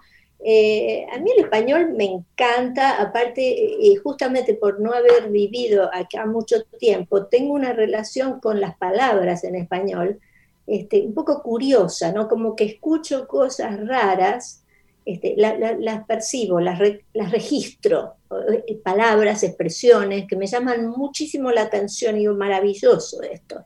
O sea, a mí el, español me encanta. Ahora, vamos a decir otra cosa. El inglés, por ejemplo, eh, desde el punto de vista de la poesía, eh, tiene, nos lleva una, ventaja de aquí a la luna, porque eh, cuando vos, por ejemplo, querés traducir a Emily Dickinson, la mayoría de las palabras que usa Dickinson o cualquier otra poeta eh, en inglés son monosílabos. El inglés tiene muchísimas palabras que son monosílabos. Entonces, por ejemplo, te voy a dar el ejemplo de un verso de Emily Dickinson Dale. que, que, dice, um, tell the truth, but tell it slant.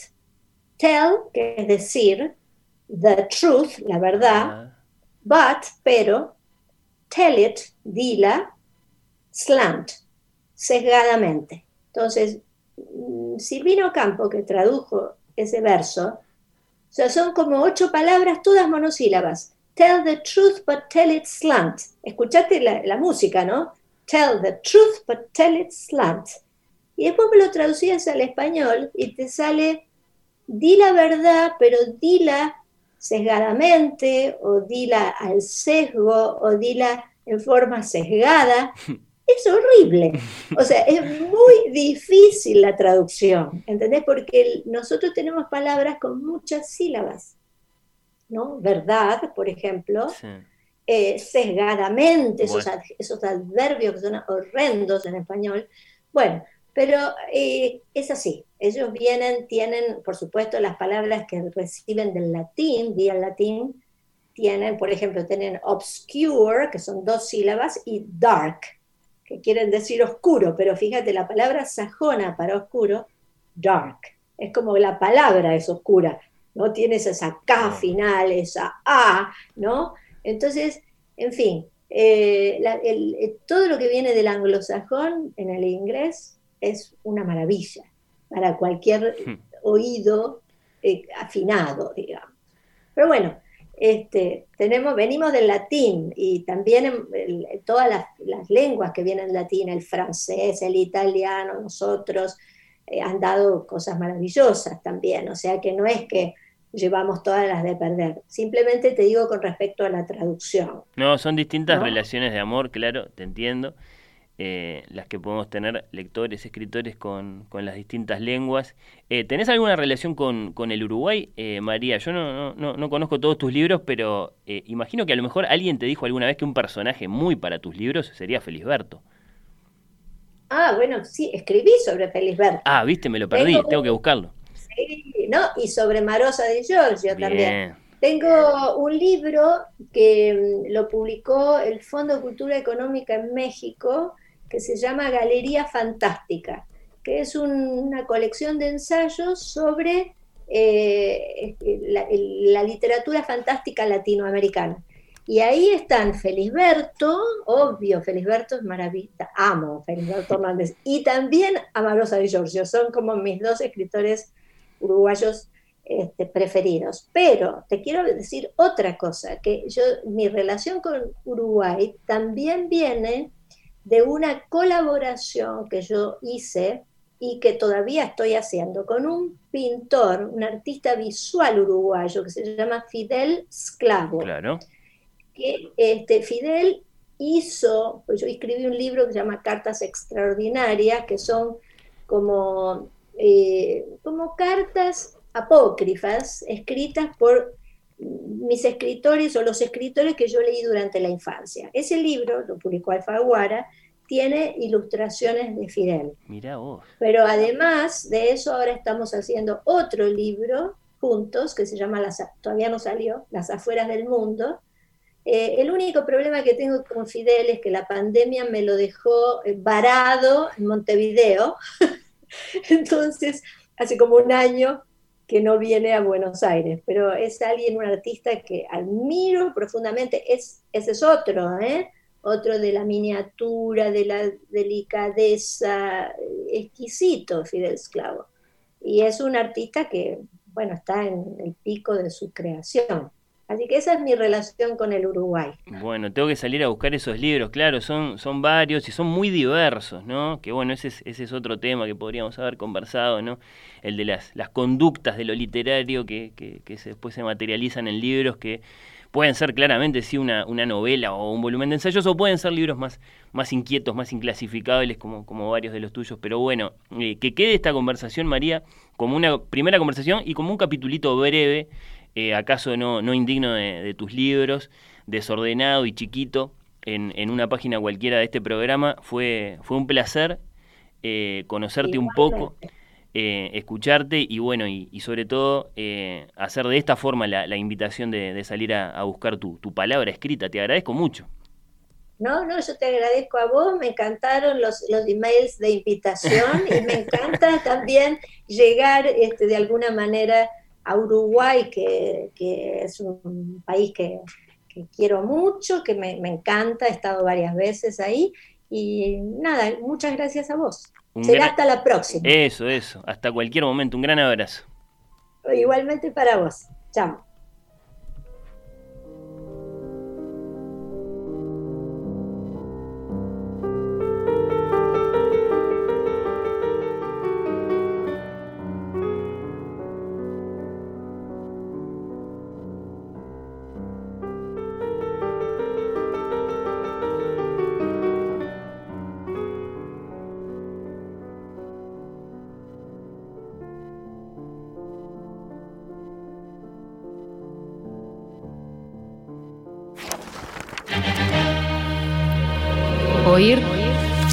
Los ojos.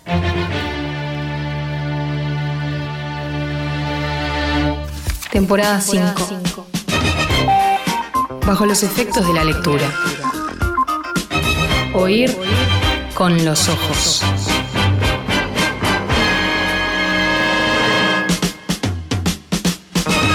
La quinta.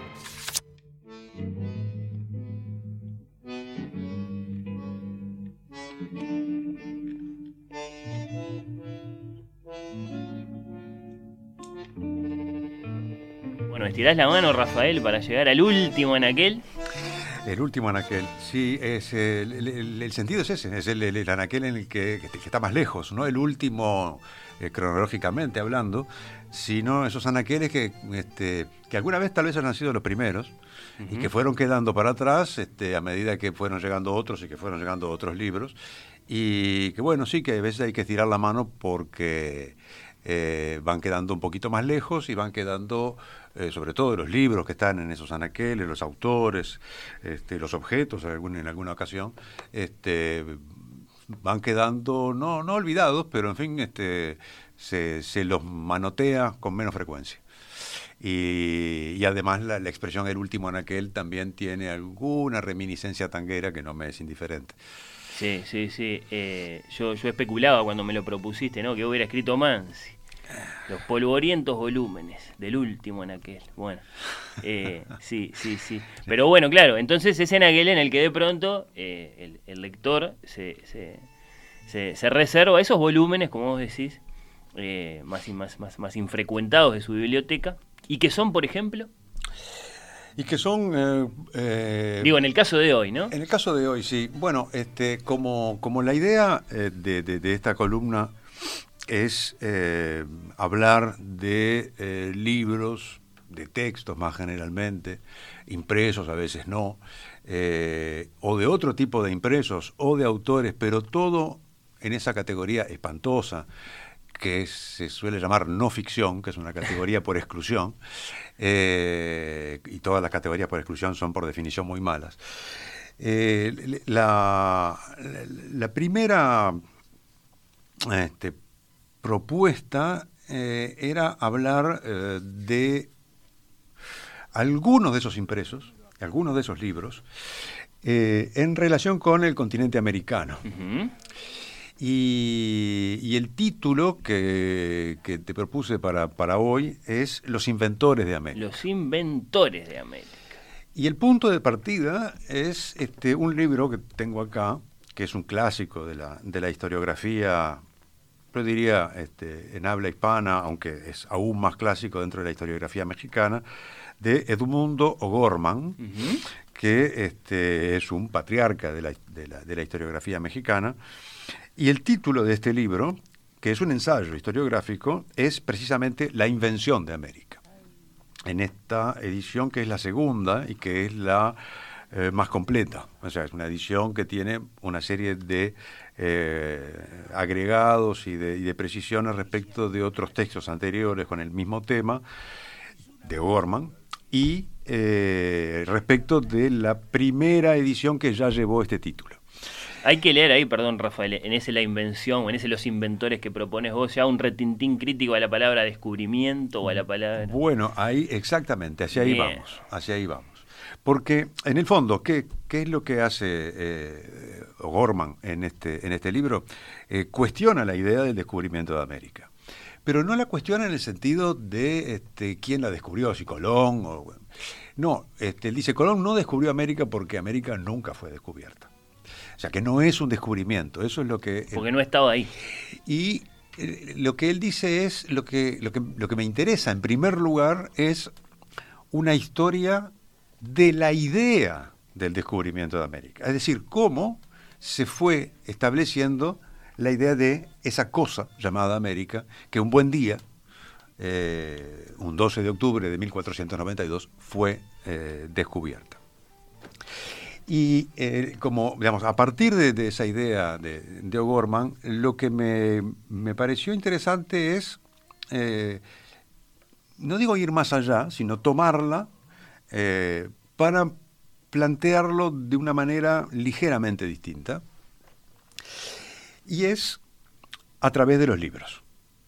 Es decir, cómo lo que se llama América, y se ha llamado América desde hace 500 años, eh, fue precisamente el resultado de la construcción de una idea, o de muchas ideas, eh, acerca de ese nuevo mundo,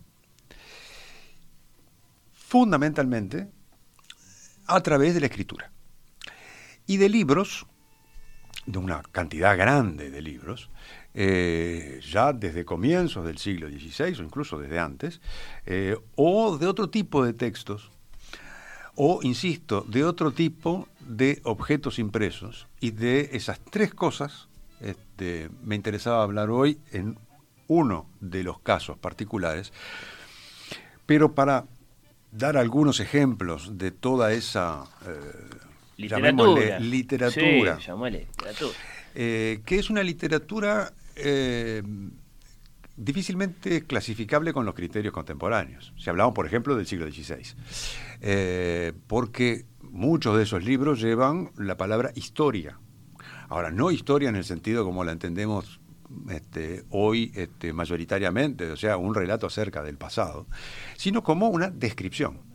Y a veces son historias naturales, es decir, de, de- de- de describir la naturaleza del continente o de esas tierras, de, eh, en muchos casos, como un proceso de recopilación de información al servicio de la corona española, eh, o relatos de viajes, u otro tipo de, este, otro- lo que podríamos llamar, pero una vez más, las categorías son complicadas, este, pero lo que podríamos llamar crónicas, testimonios, eh, o incluso diarios. Eh, por ejemplo, de algunos, este, eh, este, en un puñadito, eh, por supuesto que hay muchos españoles, pero no solo españoles. Eh, por ejemplo, el jesuita José de Acosta, que ya a- que allá hacia fines del, del- del siglo XVI publica Historia Natural y Moral de las Indias. Eh, es decir, moral en el sentido de mores, de las costumbres. Es decir, no se trata únicamente de la fauna, la flora, las plantas medicinales, sino además las poblaciones. Eh, qué costumbres tienen, cómo se comportan, cómo se visten, cómo hablan, cómo piensan incluso, o cómo se cree que piensan. Eh, anterior a este, 1535, un libro de Gonzalo Fernández de Oviedo, Historia General de las Indias, Ah, bueno, 1535 ya se despachó con una con historia, una historia general. Este, por supuesto, Bartolomé de las Casas. Sí, el un nombre más. celebérrimo fray Sí, Bartolomé sí, de las Casas, eh, con la brevísima relación de la destrucción de las Indias. Eh, ahí estamos hablando de mediados del siglo XVI, 1552. Eh, Francisco López de Gómara, la historia general de las Indias y todo lo acaecido en ellas desde que se ganaron hasta ahora y la conquista de México y de la Nueva España. Eh, a veces con esos títulos. Esto Sí. publicado en Amberes, es decir, en España, en el siglo XVI. Claro. Eh, estamos hablando de los Países Bajos españoles, que es un centro editorial, además, junto con Sevilla, muy importante en el mundo hispánico. Y así podría seguir este, con eh, Nicolás Monardes y con algunos textos, justamente, que no fueron libros, en el sentido que no fueron libros impresos, como un un texto extraordinario de un franciscano llamado Bernardino de Sahagún, eh, cuyo título es Historia General de las Cosas de la Nueva España, y que nunca llegó a imprimirse porque la corona lo prohibió, a pesar de que era un encargo esto, y a su vez lo hizo en un convento con este, jóvenes que se iban a educar a ese convento, pertenecientes a la élite náhuatl, ¿Qué no le gustó a la corona de ese libro? y no le gustaron dos cosas fundamentalmente, porque es un libro que tiene un valor político muy fuerte, porque de hecho, sin proponérselo, pero de hecho pone en tela de juicio la legitimación moral de la conquista. Y acá había gente, y te- digo, eh, eh, por decirlo de manera muy grosera, acá había una cultura.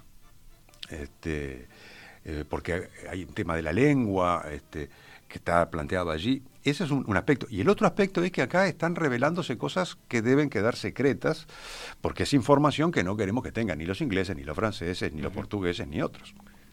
Hay mucho mm, este, de eh, control del secreto, es decir, control de la información en esto. Pero además de estos españoles hay alemanes. Por ejemplo, eh, Ulrich Schmidl, que eh, es un nombre menos conocido y que hacia finales del, del siglo XVI en eh, alemán publica un eh, libro llamado Historia y Descubrimiento del Río de la Plata y Paraguay que es un mercenario que participa este, en esa este, empresa. Hay franceses que, este, no olvidemos que los franceses tuvieron un episodio colonial americano en el siglo XVI en Brasil, breve, pero que existió. Eh, y luego el último de esta lista que quiero nombrar así como, digamos, como este, ilustraciones de, de- de esta producción, eh, donde se va inventando América. Sí, sí, sí. Eh, una- América como un cuento de Europa. Uh, exacto.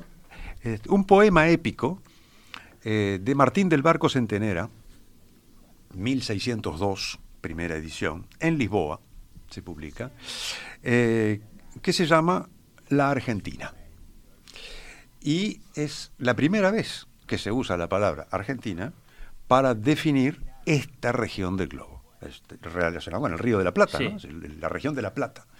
Eh, y eh, es el, el primer texto donde se da cuenta, el primer texto impreso, donde se da cuenta no solamente de las cuestiones, este, eh, como decía, naturales, geográficas, sino que se habla de los pobladores del territorio en verso y se inspira de un poema épico anterior de eh, Alonso de Ercilla llamado La Araucana, Mm. que lo que narra es este, la guerra contra los araucanos del lado del Pacífico. Ahora bien, en esta historia, yo este, al respecto tengo un librito para recomendar, publicado en Montevideo por la Universidad de la República, Facultad de Humanidades y Ciencias de la Educación. Tiene ya unos años, desde el año 95. Y bueno, como que está en el último en aquel. Está en el último anaquel, ¿sí? que se llama Mirando al otro, América en la literatura de viajes de los italianos, siglos XV y XVI, de Luigi Avonto, que se compone básicamente de dos partes, un ensayo introductorio, que es más o menos la mitad del libro, y después una selección de eh, textos de, eh, de esos eh, italianos, entre otros Cristóbal Colón. Este, Américo Vespucci, Pedro Marter de Anglería, Alessandro Geraldini, Antonio Pigafetta y otros. Y ahí Sebastián Caboto. Es decir, allí donde uno recuerda que toda esta gente en realidad eran italianos. Sí, sí, ahí está la este, churra. Aunque no lo, no lo tengamos siempre del todo presente. Y eh, lo que eh, quisiera eh, comentar, de repente con, con- con- con bastante más detalle, es eh, otro episodio que también es el de la invención de América en un sentido distinto, porque estamos hablando del nombre, Ajá. de cuando América recibió el nombre América. Oh, ahí lo mencionaste, creo, al amigo. Ah, Exactamente, mencioné al amigo. Pero el amigo no fue el que le puso el nombre. Pero empecemos un poquito antes. Empecemos con. Empecemos en el siglo I, el siglo II. Ah, bueno. Sí, sí, le- en Egipto. Ni, ni la abuela de Colón había nacido. No, todavía, bueno. que va a ser la abuela de Colón. Y además estamos en el siglo II en Egipto, pero en un Egipto, como, como los- correspondía, con mucho griego en la vuelta. Ah, claro. Y por ahí andaba el señor Ptolomeo, que es autor, de, entre otras cosas, de dos grandes libros, uno astronómico, conocido como el Almagesto, y otro que es una cosmografía eh, o una geografía, cuyo título es Geografía. Sí.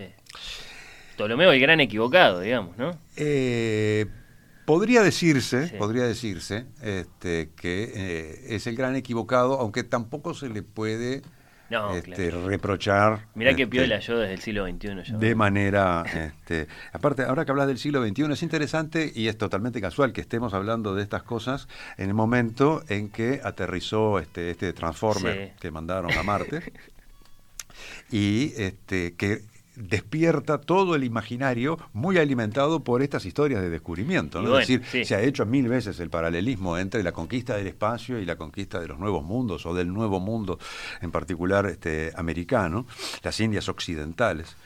Este, pero en todo caso, para volver a Ptolomeo, eh, sobre todo la geografía, es un libro de una importancia fenomenal para la historia de Europa y del mundo a partir del siglo XIV, que es cuando eh, un letrado bizantino, a principios del, eh, de- del siglo XV, en el, en el 1400, pongamos, eh, la fecha no está exactamente determinada, pero la cuestión es que este letrado bizantino, Manuel Crisoloras, deja este, Constantinopla para este, ir a la península italiana y lleva con él el manuscrito de la geografía de Ptolomeo.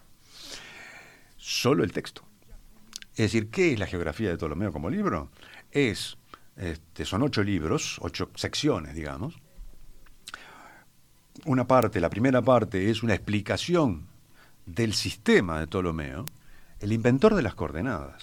¿ah? Digo, para rendirle un homenaje. Sí, sí. O sea, no es poco, ¿no? Es decir, este, le- los pares coordenados para, para la identificación de los lugares y de los espacios hay que este, acreditárselo a, a- a Claudio Ptolomeo.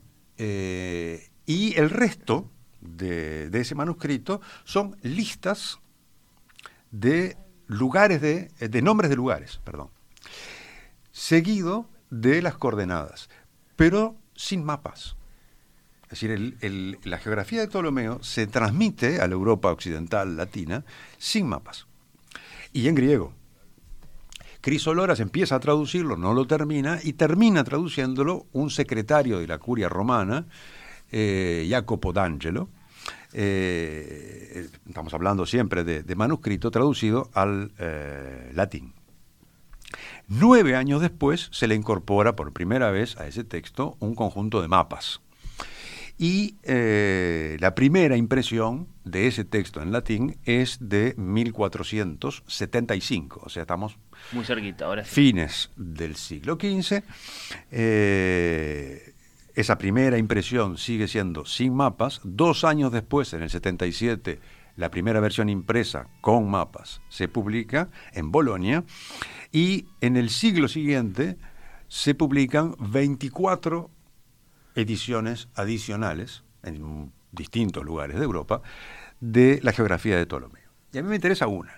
Perdón, Rafael, ese, ese recorrido que acabas de hacer de Constantinopla Sí. eh, a través de todos esos textos hasta este. esto- eso es el Renacimiento, ¿no? Es extraordinario. O sea, el Es- Renacimiento es este, una, eh, entre otras cosas, en, el- los mundos letrados, el Renacimiento es la historia de la recepción de una masa Claro. fenomenal de textos griegos y árabes, a veces de origen griego traducidos al árabe, eh, que eh, se trata de no solamente de, de- de- de- Sí, de de tenerlos recibir, y seguir, sino de seguir procesar. custodiándolos, sino, claro, abrirlos. claro. Eh, Perdón, pero te interrumpí. No, no, pero es, es muy importante porque de hecho hay eh, en toda esa, esa cantidad fenomenal de textos algunos libros que merecen ser llamados libros laboratorio. Es decir, libros que son lugares de trabajo, a partir de los cuales se, en su interpretación, en sus traducciones, en sus comentarios, se elabora y se reelabora el contenido y los contenidos de saber. El caso de la geografía de Ptolomeo es probablemente el más impresionante de todos esos libros laboratorio, porque el saber geográfico del Renacimiento europeo se construye trabajando sobre ese libro. ¿Y Cristóforo miró esos mapas? Eh, Cristóforo seguramente conoció alguna edición de, de la geografía de Ptolomeo, pero a mí la edición que me interesa, en este caso, eh, me interesan dos o tres, pero cronológicamente la primera de esas dos o tres es de 1513, que se publica en Estrasburgo, que es un centro editorial en ese momento, eh, en el eh, taller de impresión de eh, Johann Schott. Esa edición tiene una prehistoria inmediata en los primeros años del siglo XVI que se produce en un lugar remoto, eh, o que puede parecer remoto, un lugar que hoy, un, un centro poblado, un- yo diría, iba a decir un pueblo, una pequeña ciudad que hoy tiene 25.000 habitantes, y que se llama Saint-Dié, que hoy está en Francia, en aquella época estaba en Lorena, Lorena no era francesa, sino que era un ducado, y está en la región de los Vosgos. ¿eh? Saint-Dié de Vosges es el nombre con el que se lo conoce. Y allí, en alrededor del año 1500, se crea un eh, grupo de humanistas, de letrados, en torno a la figura de un señor que es canónigo eh, y capellán del duque de Lorena, René II, un señor llamado Vautrin Lud, si uno lo dice a la francesa, o Gualterio Lud. Gualterio. Eh, si hubiera nacido en la blanqueada le diríamos Walter. De manera que llamémoslo Walter Lud. Resulta que Walter Lud eh, reúne en torno así a una serie de, eh, como digo, de humanistas, de letrados, por ejemplo, Matías Ringman, son básicamente este, germánicos, que es un helenista, corrector de imprenta, traductor, poeta, a un cartógrafo, aunque la profesión de cartógrafo no existe, pero llamémosle cartógrafo. Repetí, ¿en qué año estamos acá? Estamos en 1500. 1500. 1505, eh, son los, los primeros 10 años, ponele, del siglo XVI. O sea, está este, ahí a, a nada del primer viaje. Ah, sí, de- de- del- del primer viaje de Colón a 10, 15 años. Sí. Eh, y eh, en este grupo, este, el segundo es, como decías, un cartógrafo, también alemán, llamado Martin Walzemüller, eh, un latinista francés llamado Jean Bazin, eh, y eh, otra gente como por ejemplo otro francés llamado Jean Pellegrin, conocido como Viator, que, este, que es eclesiástico y a su vez matemático, y que es el autor del primer libro que publica este grupo, como tal, es decir, en el propio taller de imprenta que instalan en la casa del sobrino de Walter Lud, Nicolás Lud. Y publican un tratado de perspectiva, que es una- digamos, un objeto matemático, y el autor es Viator. Bien, el principal proyecto de esta gente no es ese, sin embargo, sino preparar una nueva edición de la geografía de Ptolomeo. Porque dicen, con razón, Hay que corregir. que hay que corregir unas cuantas cosas. Porque, sobre todo, hay que agregar muchas cosas porque apareció este, una parte del mundo que Ptolomeo no conocía, no era culpa de él, digo. El hombre estaba Sí, este, en el Mediterráneo, no sí. tenía por qué. Pero bueno, ahora que apareció esto, es indispensable producir con todas esas competencias intelectuales reunidas una nueva edición de la geografía de Ptolomeo. Y para eso, en un trabajo preparatorio, eh, publican en 1507 una cosa fantástica. Tres objetos impresos, diferentes. Un mapa mural hecho por Walsemüller, que se compone de 12 láminas independientes y que se arma como, como si fuera un, digamos, un, un rompecabezas, un collage. Acá Y eh, que tiene algo así como Pues lo vamos a 240 compartir. por 130. Más un libro in- cuyo título es Introducción a la Cosmografía, más A ver, a ver. una lámina de usos para recortar y pegar en una esfera. Es decir, estamos hablando de objetos impresos de distinta naturaleza que se publican juntos. De hecho, el título del libro ya lo está diciendo. Es Introducción a la cosmografía. Este, lo tengo, tengo la, la- la- la traducción del, del título, la tengo por acá. Eh, es este, Introducción a la cosmografía con algunos elementos de geometría y de astronomía necesarios para la inteligencia de esa ciencia, así como, y acá vamos llegando al punto, los cuatro viajes de Américo Vespucci y la reproducción del mundo entero, tanto en proyección esférica, es decir, en esos usos, que era un sistema de proyección que Walter Ludd había creado él mismo, dos años antes,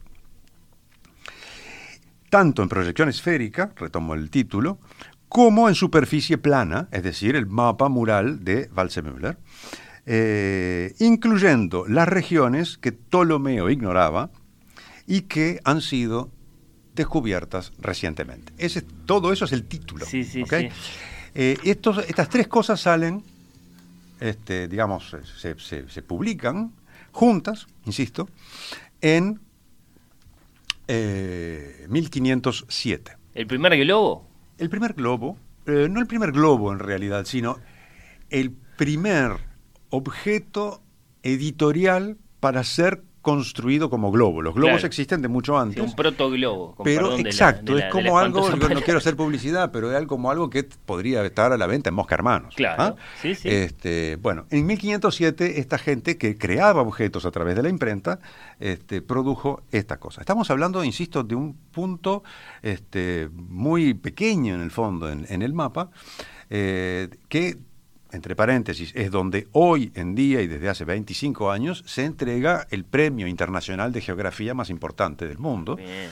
llamado Premio Vautrin Lud, En honor a esta gente. en honor a este muchacho y se lo considera como el Nobel de la Geografía. Bien, ahí habla de, en el título que, que leí recién, habla de los cuatro viajes de Américo Vespucci. O sea que vayamos a Américo Vespucci. Américo Vespucci eh, es un comerciante, eh, agente del eh, Gran Duque de eh, Toscana, que se instala en Sevilla, después tiene un periodo en, Lisboa, después vuelve a Sevilla, termina siendo piloto mayor de la corona española y realiza algunos viajes, aunque no está claro, es un asunto muy complejo, pero no está claro este, que todos esos viajes que se le atribuyen eh, los haya efectivamente realizado. En todo caso, hay seis textos, todos ellos cartas de Vespucci, eh, donde da cuenta de sus viajes en el Atlántico y en las costas del eh, Nuevo Mundo. De ellos, de esos seis textos, hay cuatro que fueron descubiertos mucho después, pero hay dos que circularon en esos años Y que le llegaron, por ejemplo, a Walter. y que el duque de Lorena les mandó a estos humanistas ir a buscar, porque el duque de Lorena promovía esta empresa.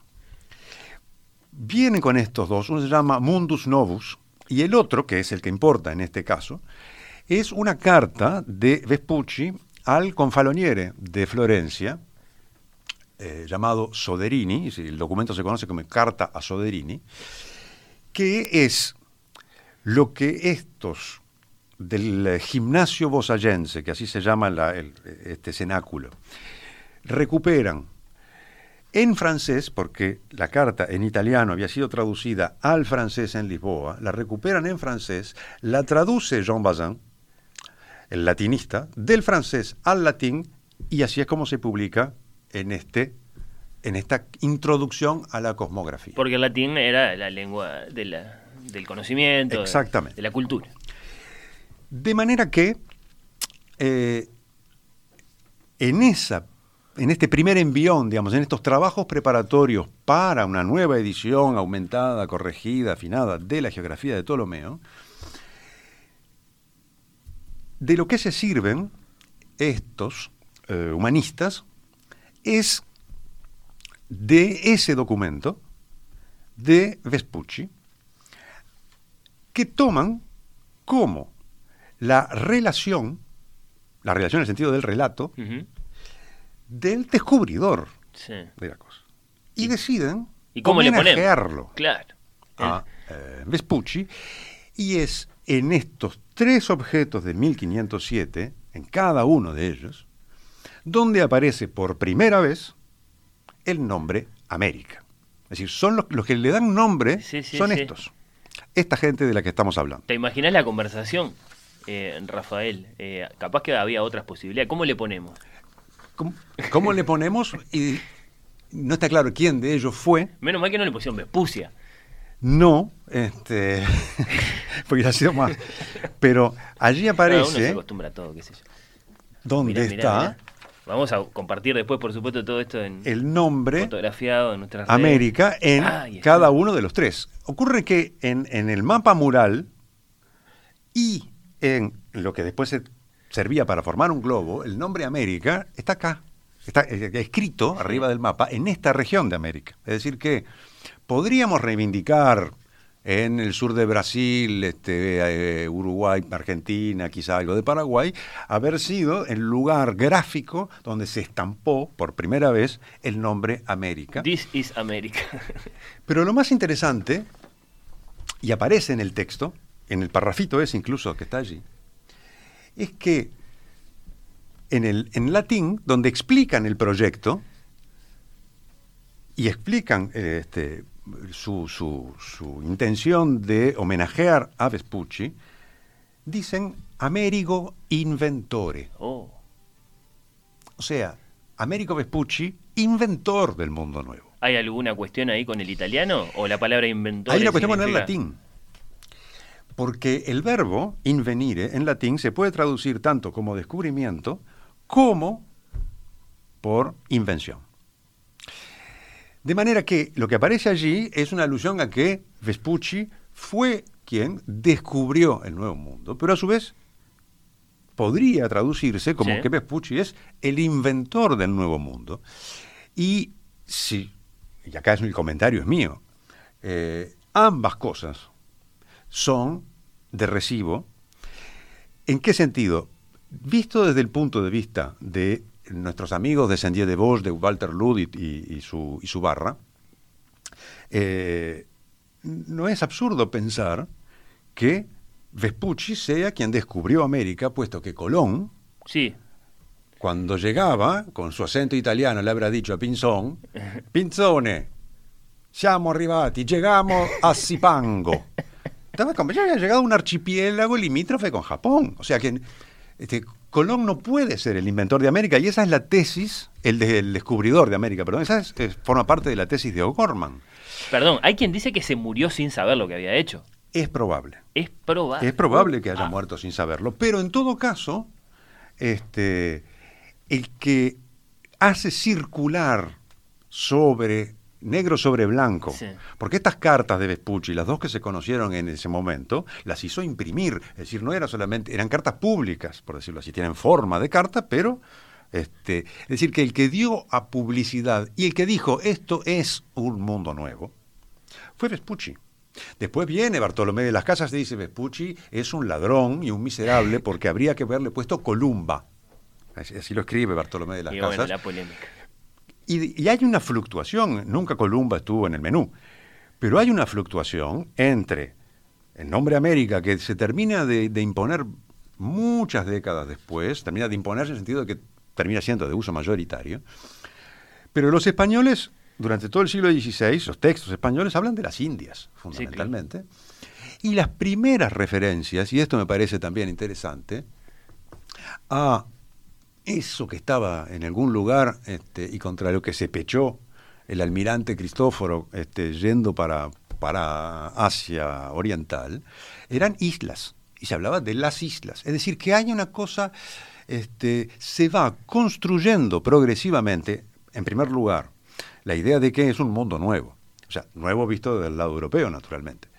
En, en segundo lugar, ¿qué, ¿qué tipo de entidad geográfica es? Eh, porque lo primero son islas, Sí. pero est- esto es todo, son islas o no son islas, este, eso lleva tiempo.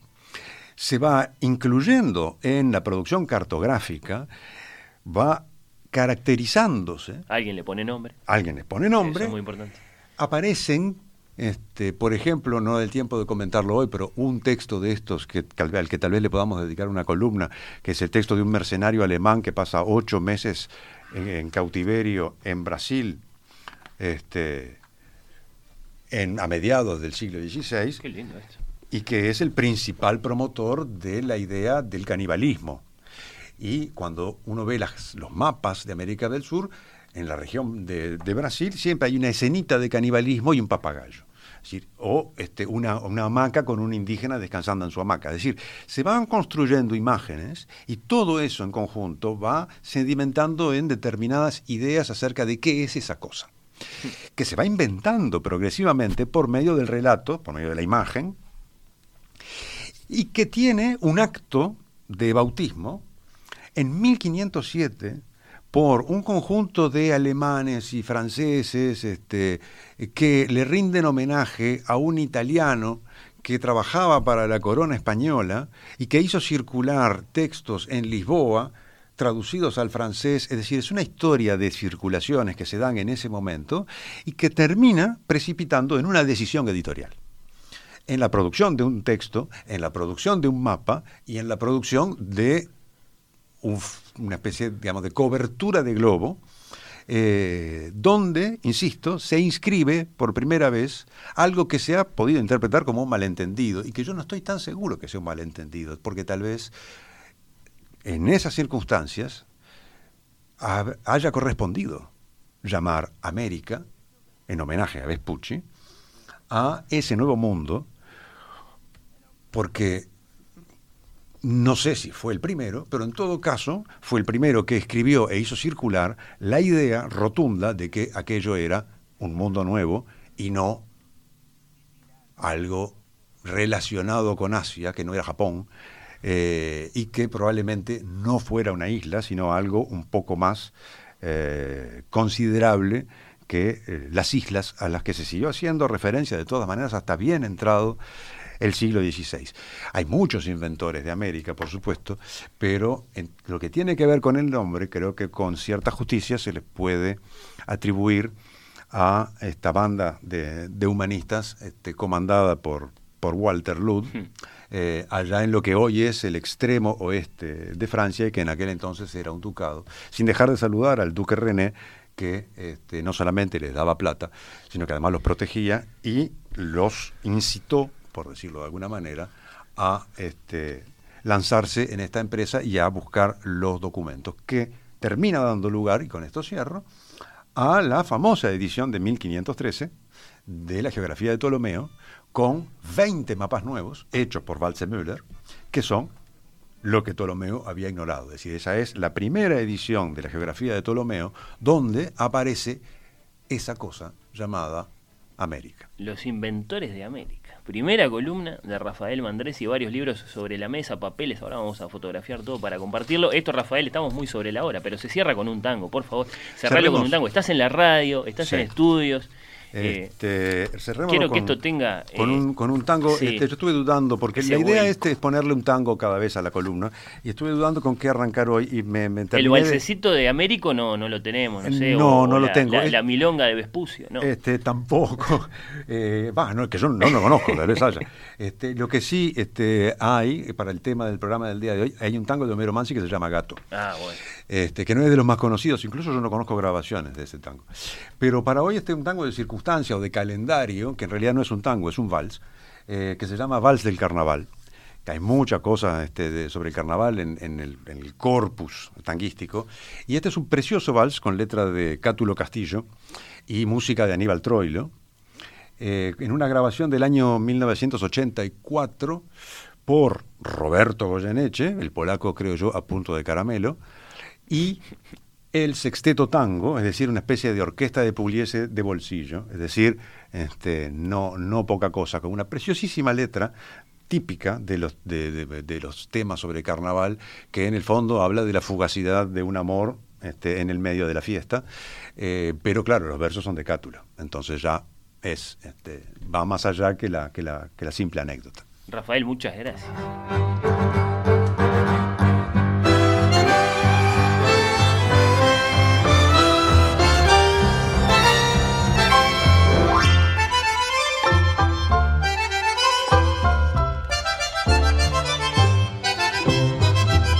Solo una vez vi su disfraz y ella me amó solo una vez. Tras el país del antifaz y lo que no es, yo fui aquel clon sentimental con almidón de carnaval y un después sin después que hace mal. Carnaval, carnaval, con la noche pintada en la esquina. Carnaval, carnaval, perfumando con pomo su harina. Carnaval, carnaval, fue carmín el cristal de su beso, lleno sin de misterio ya preso. La adoré carnaval, carnaval.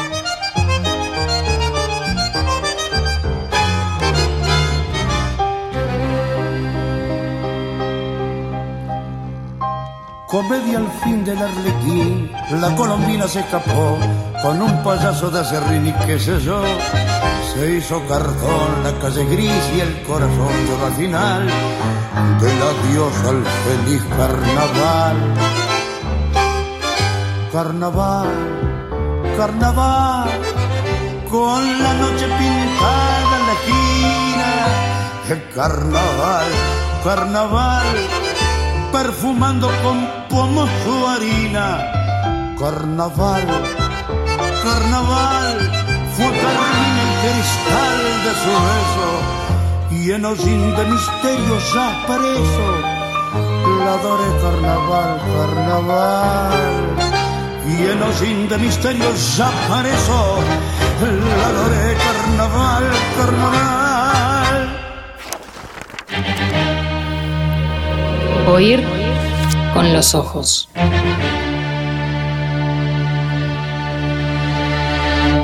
Temporada 5. Bajo los efectos de la lectura. Oír con los ojos.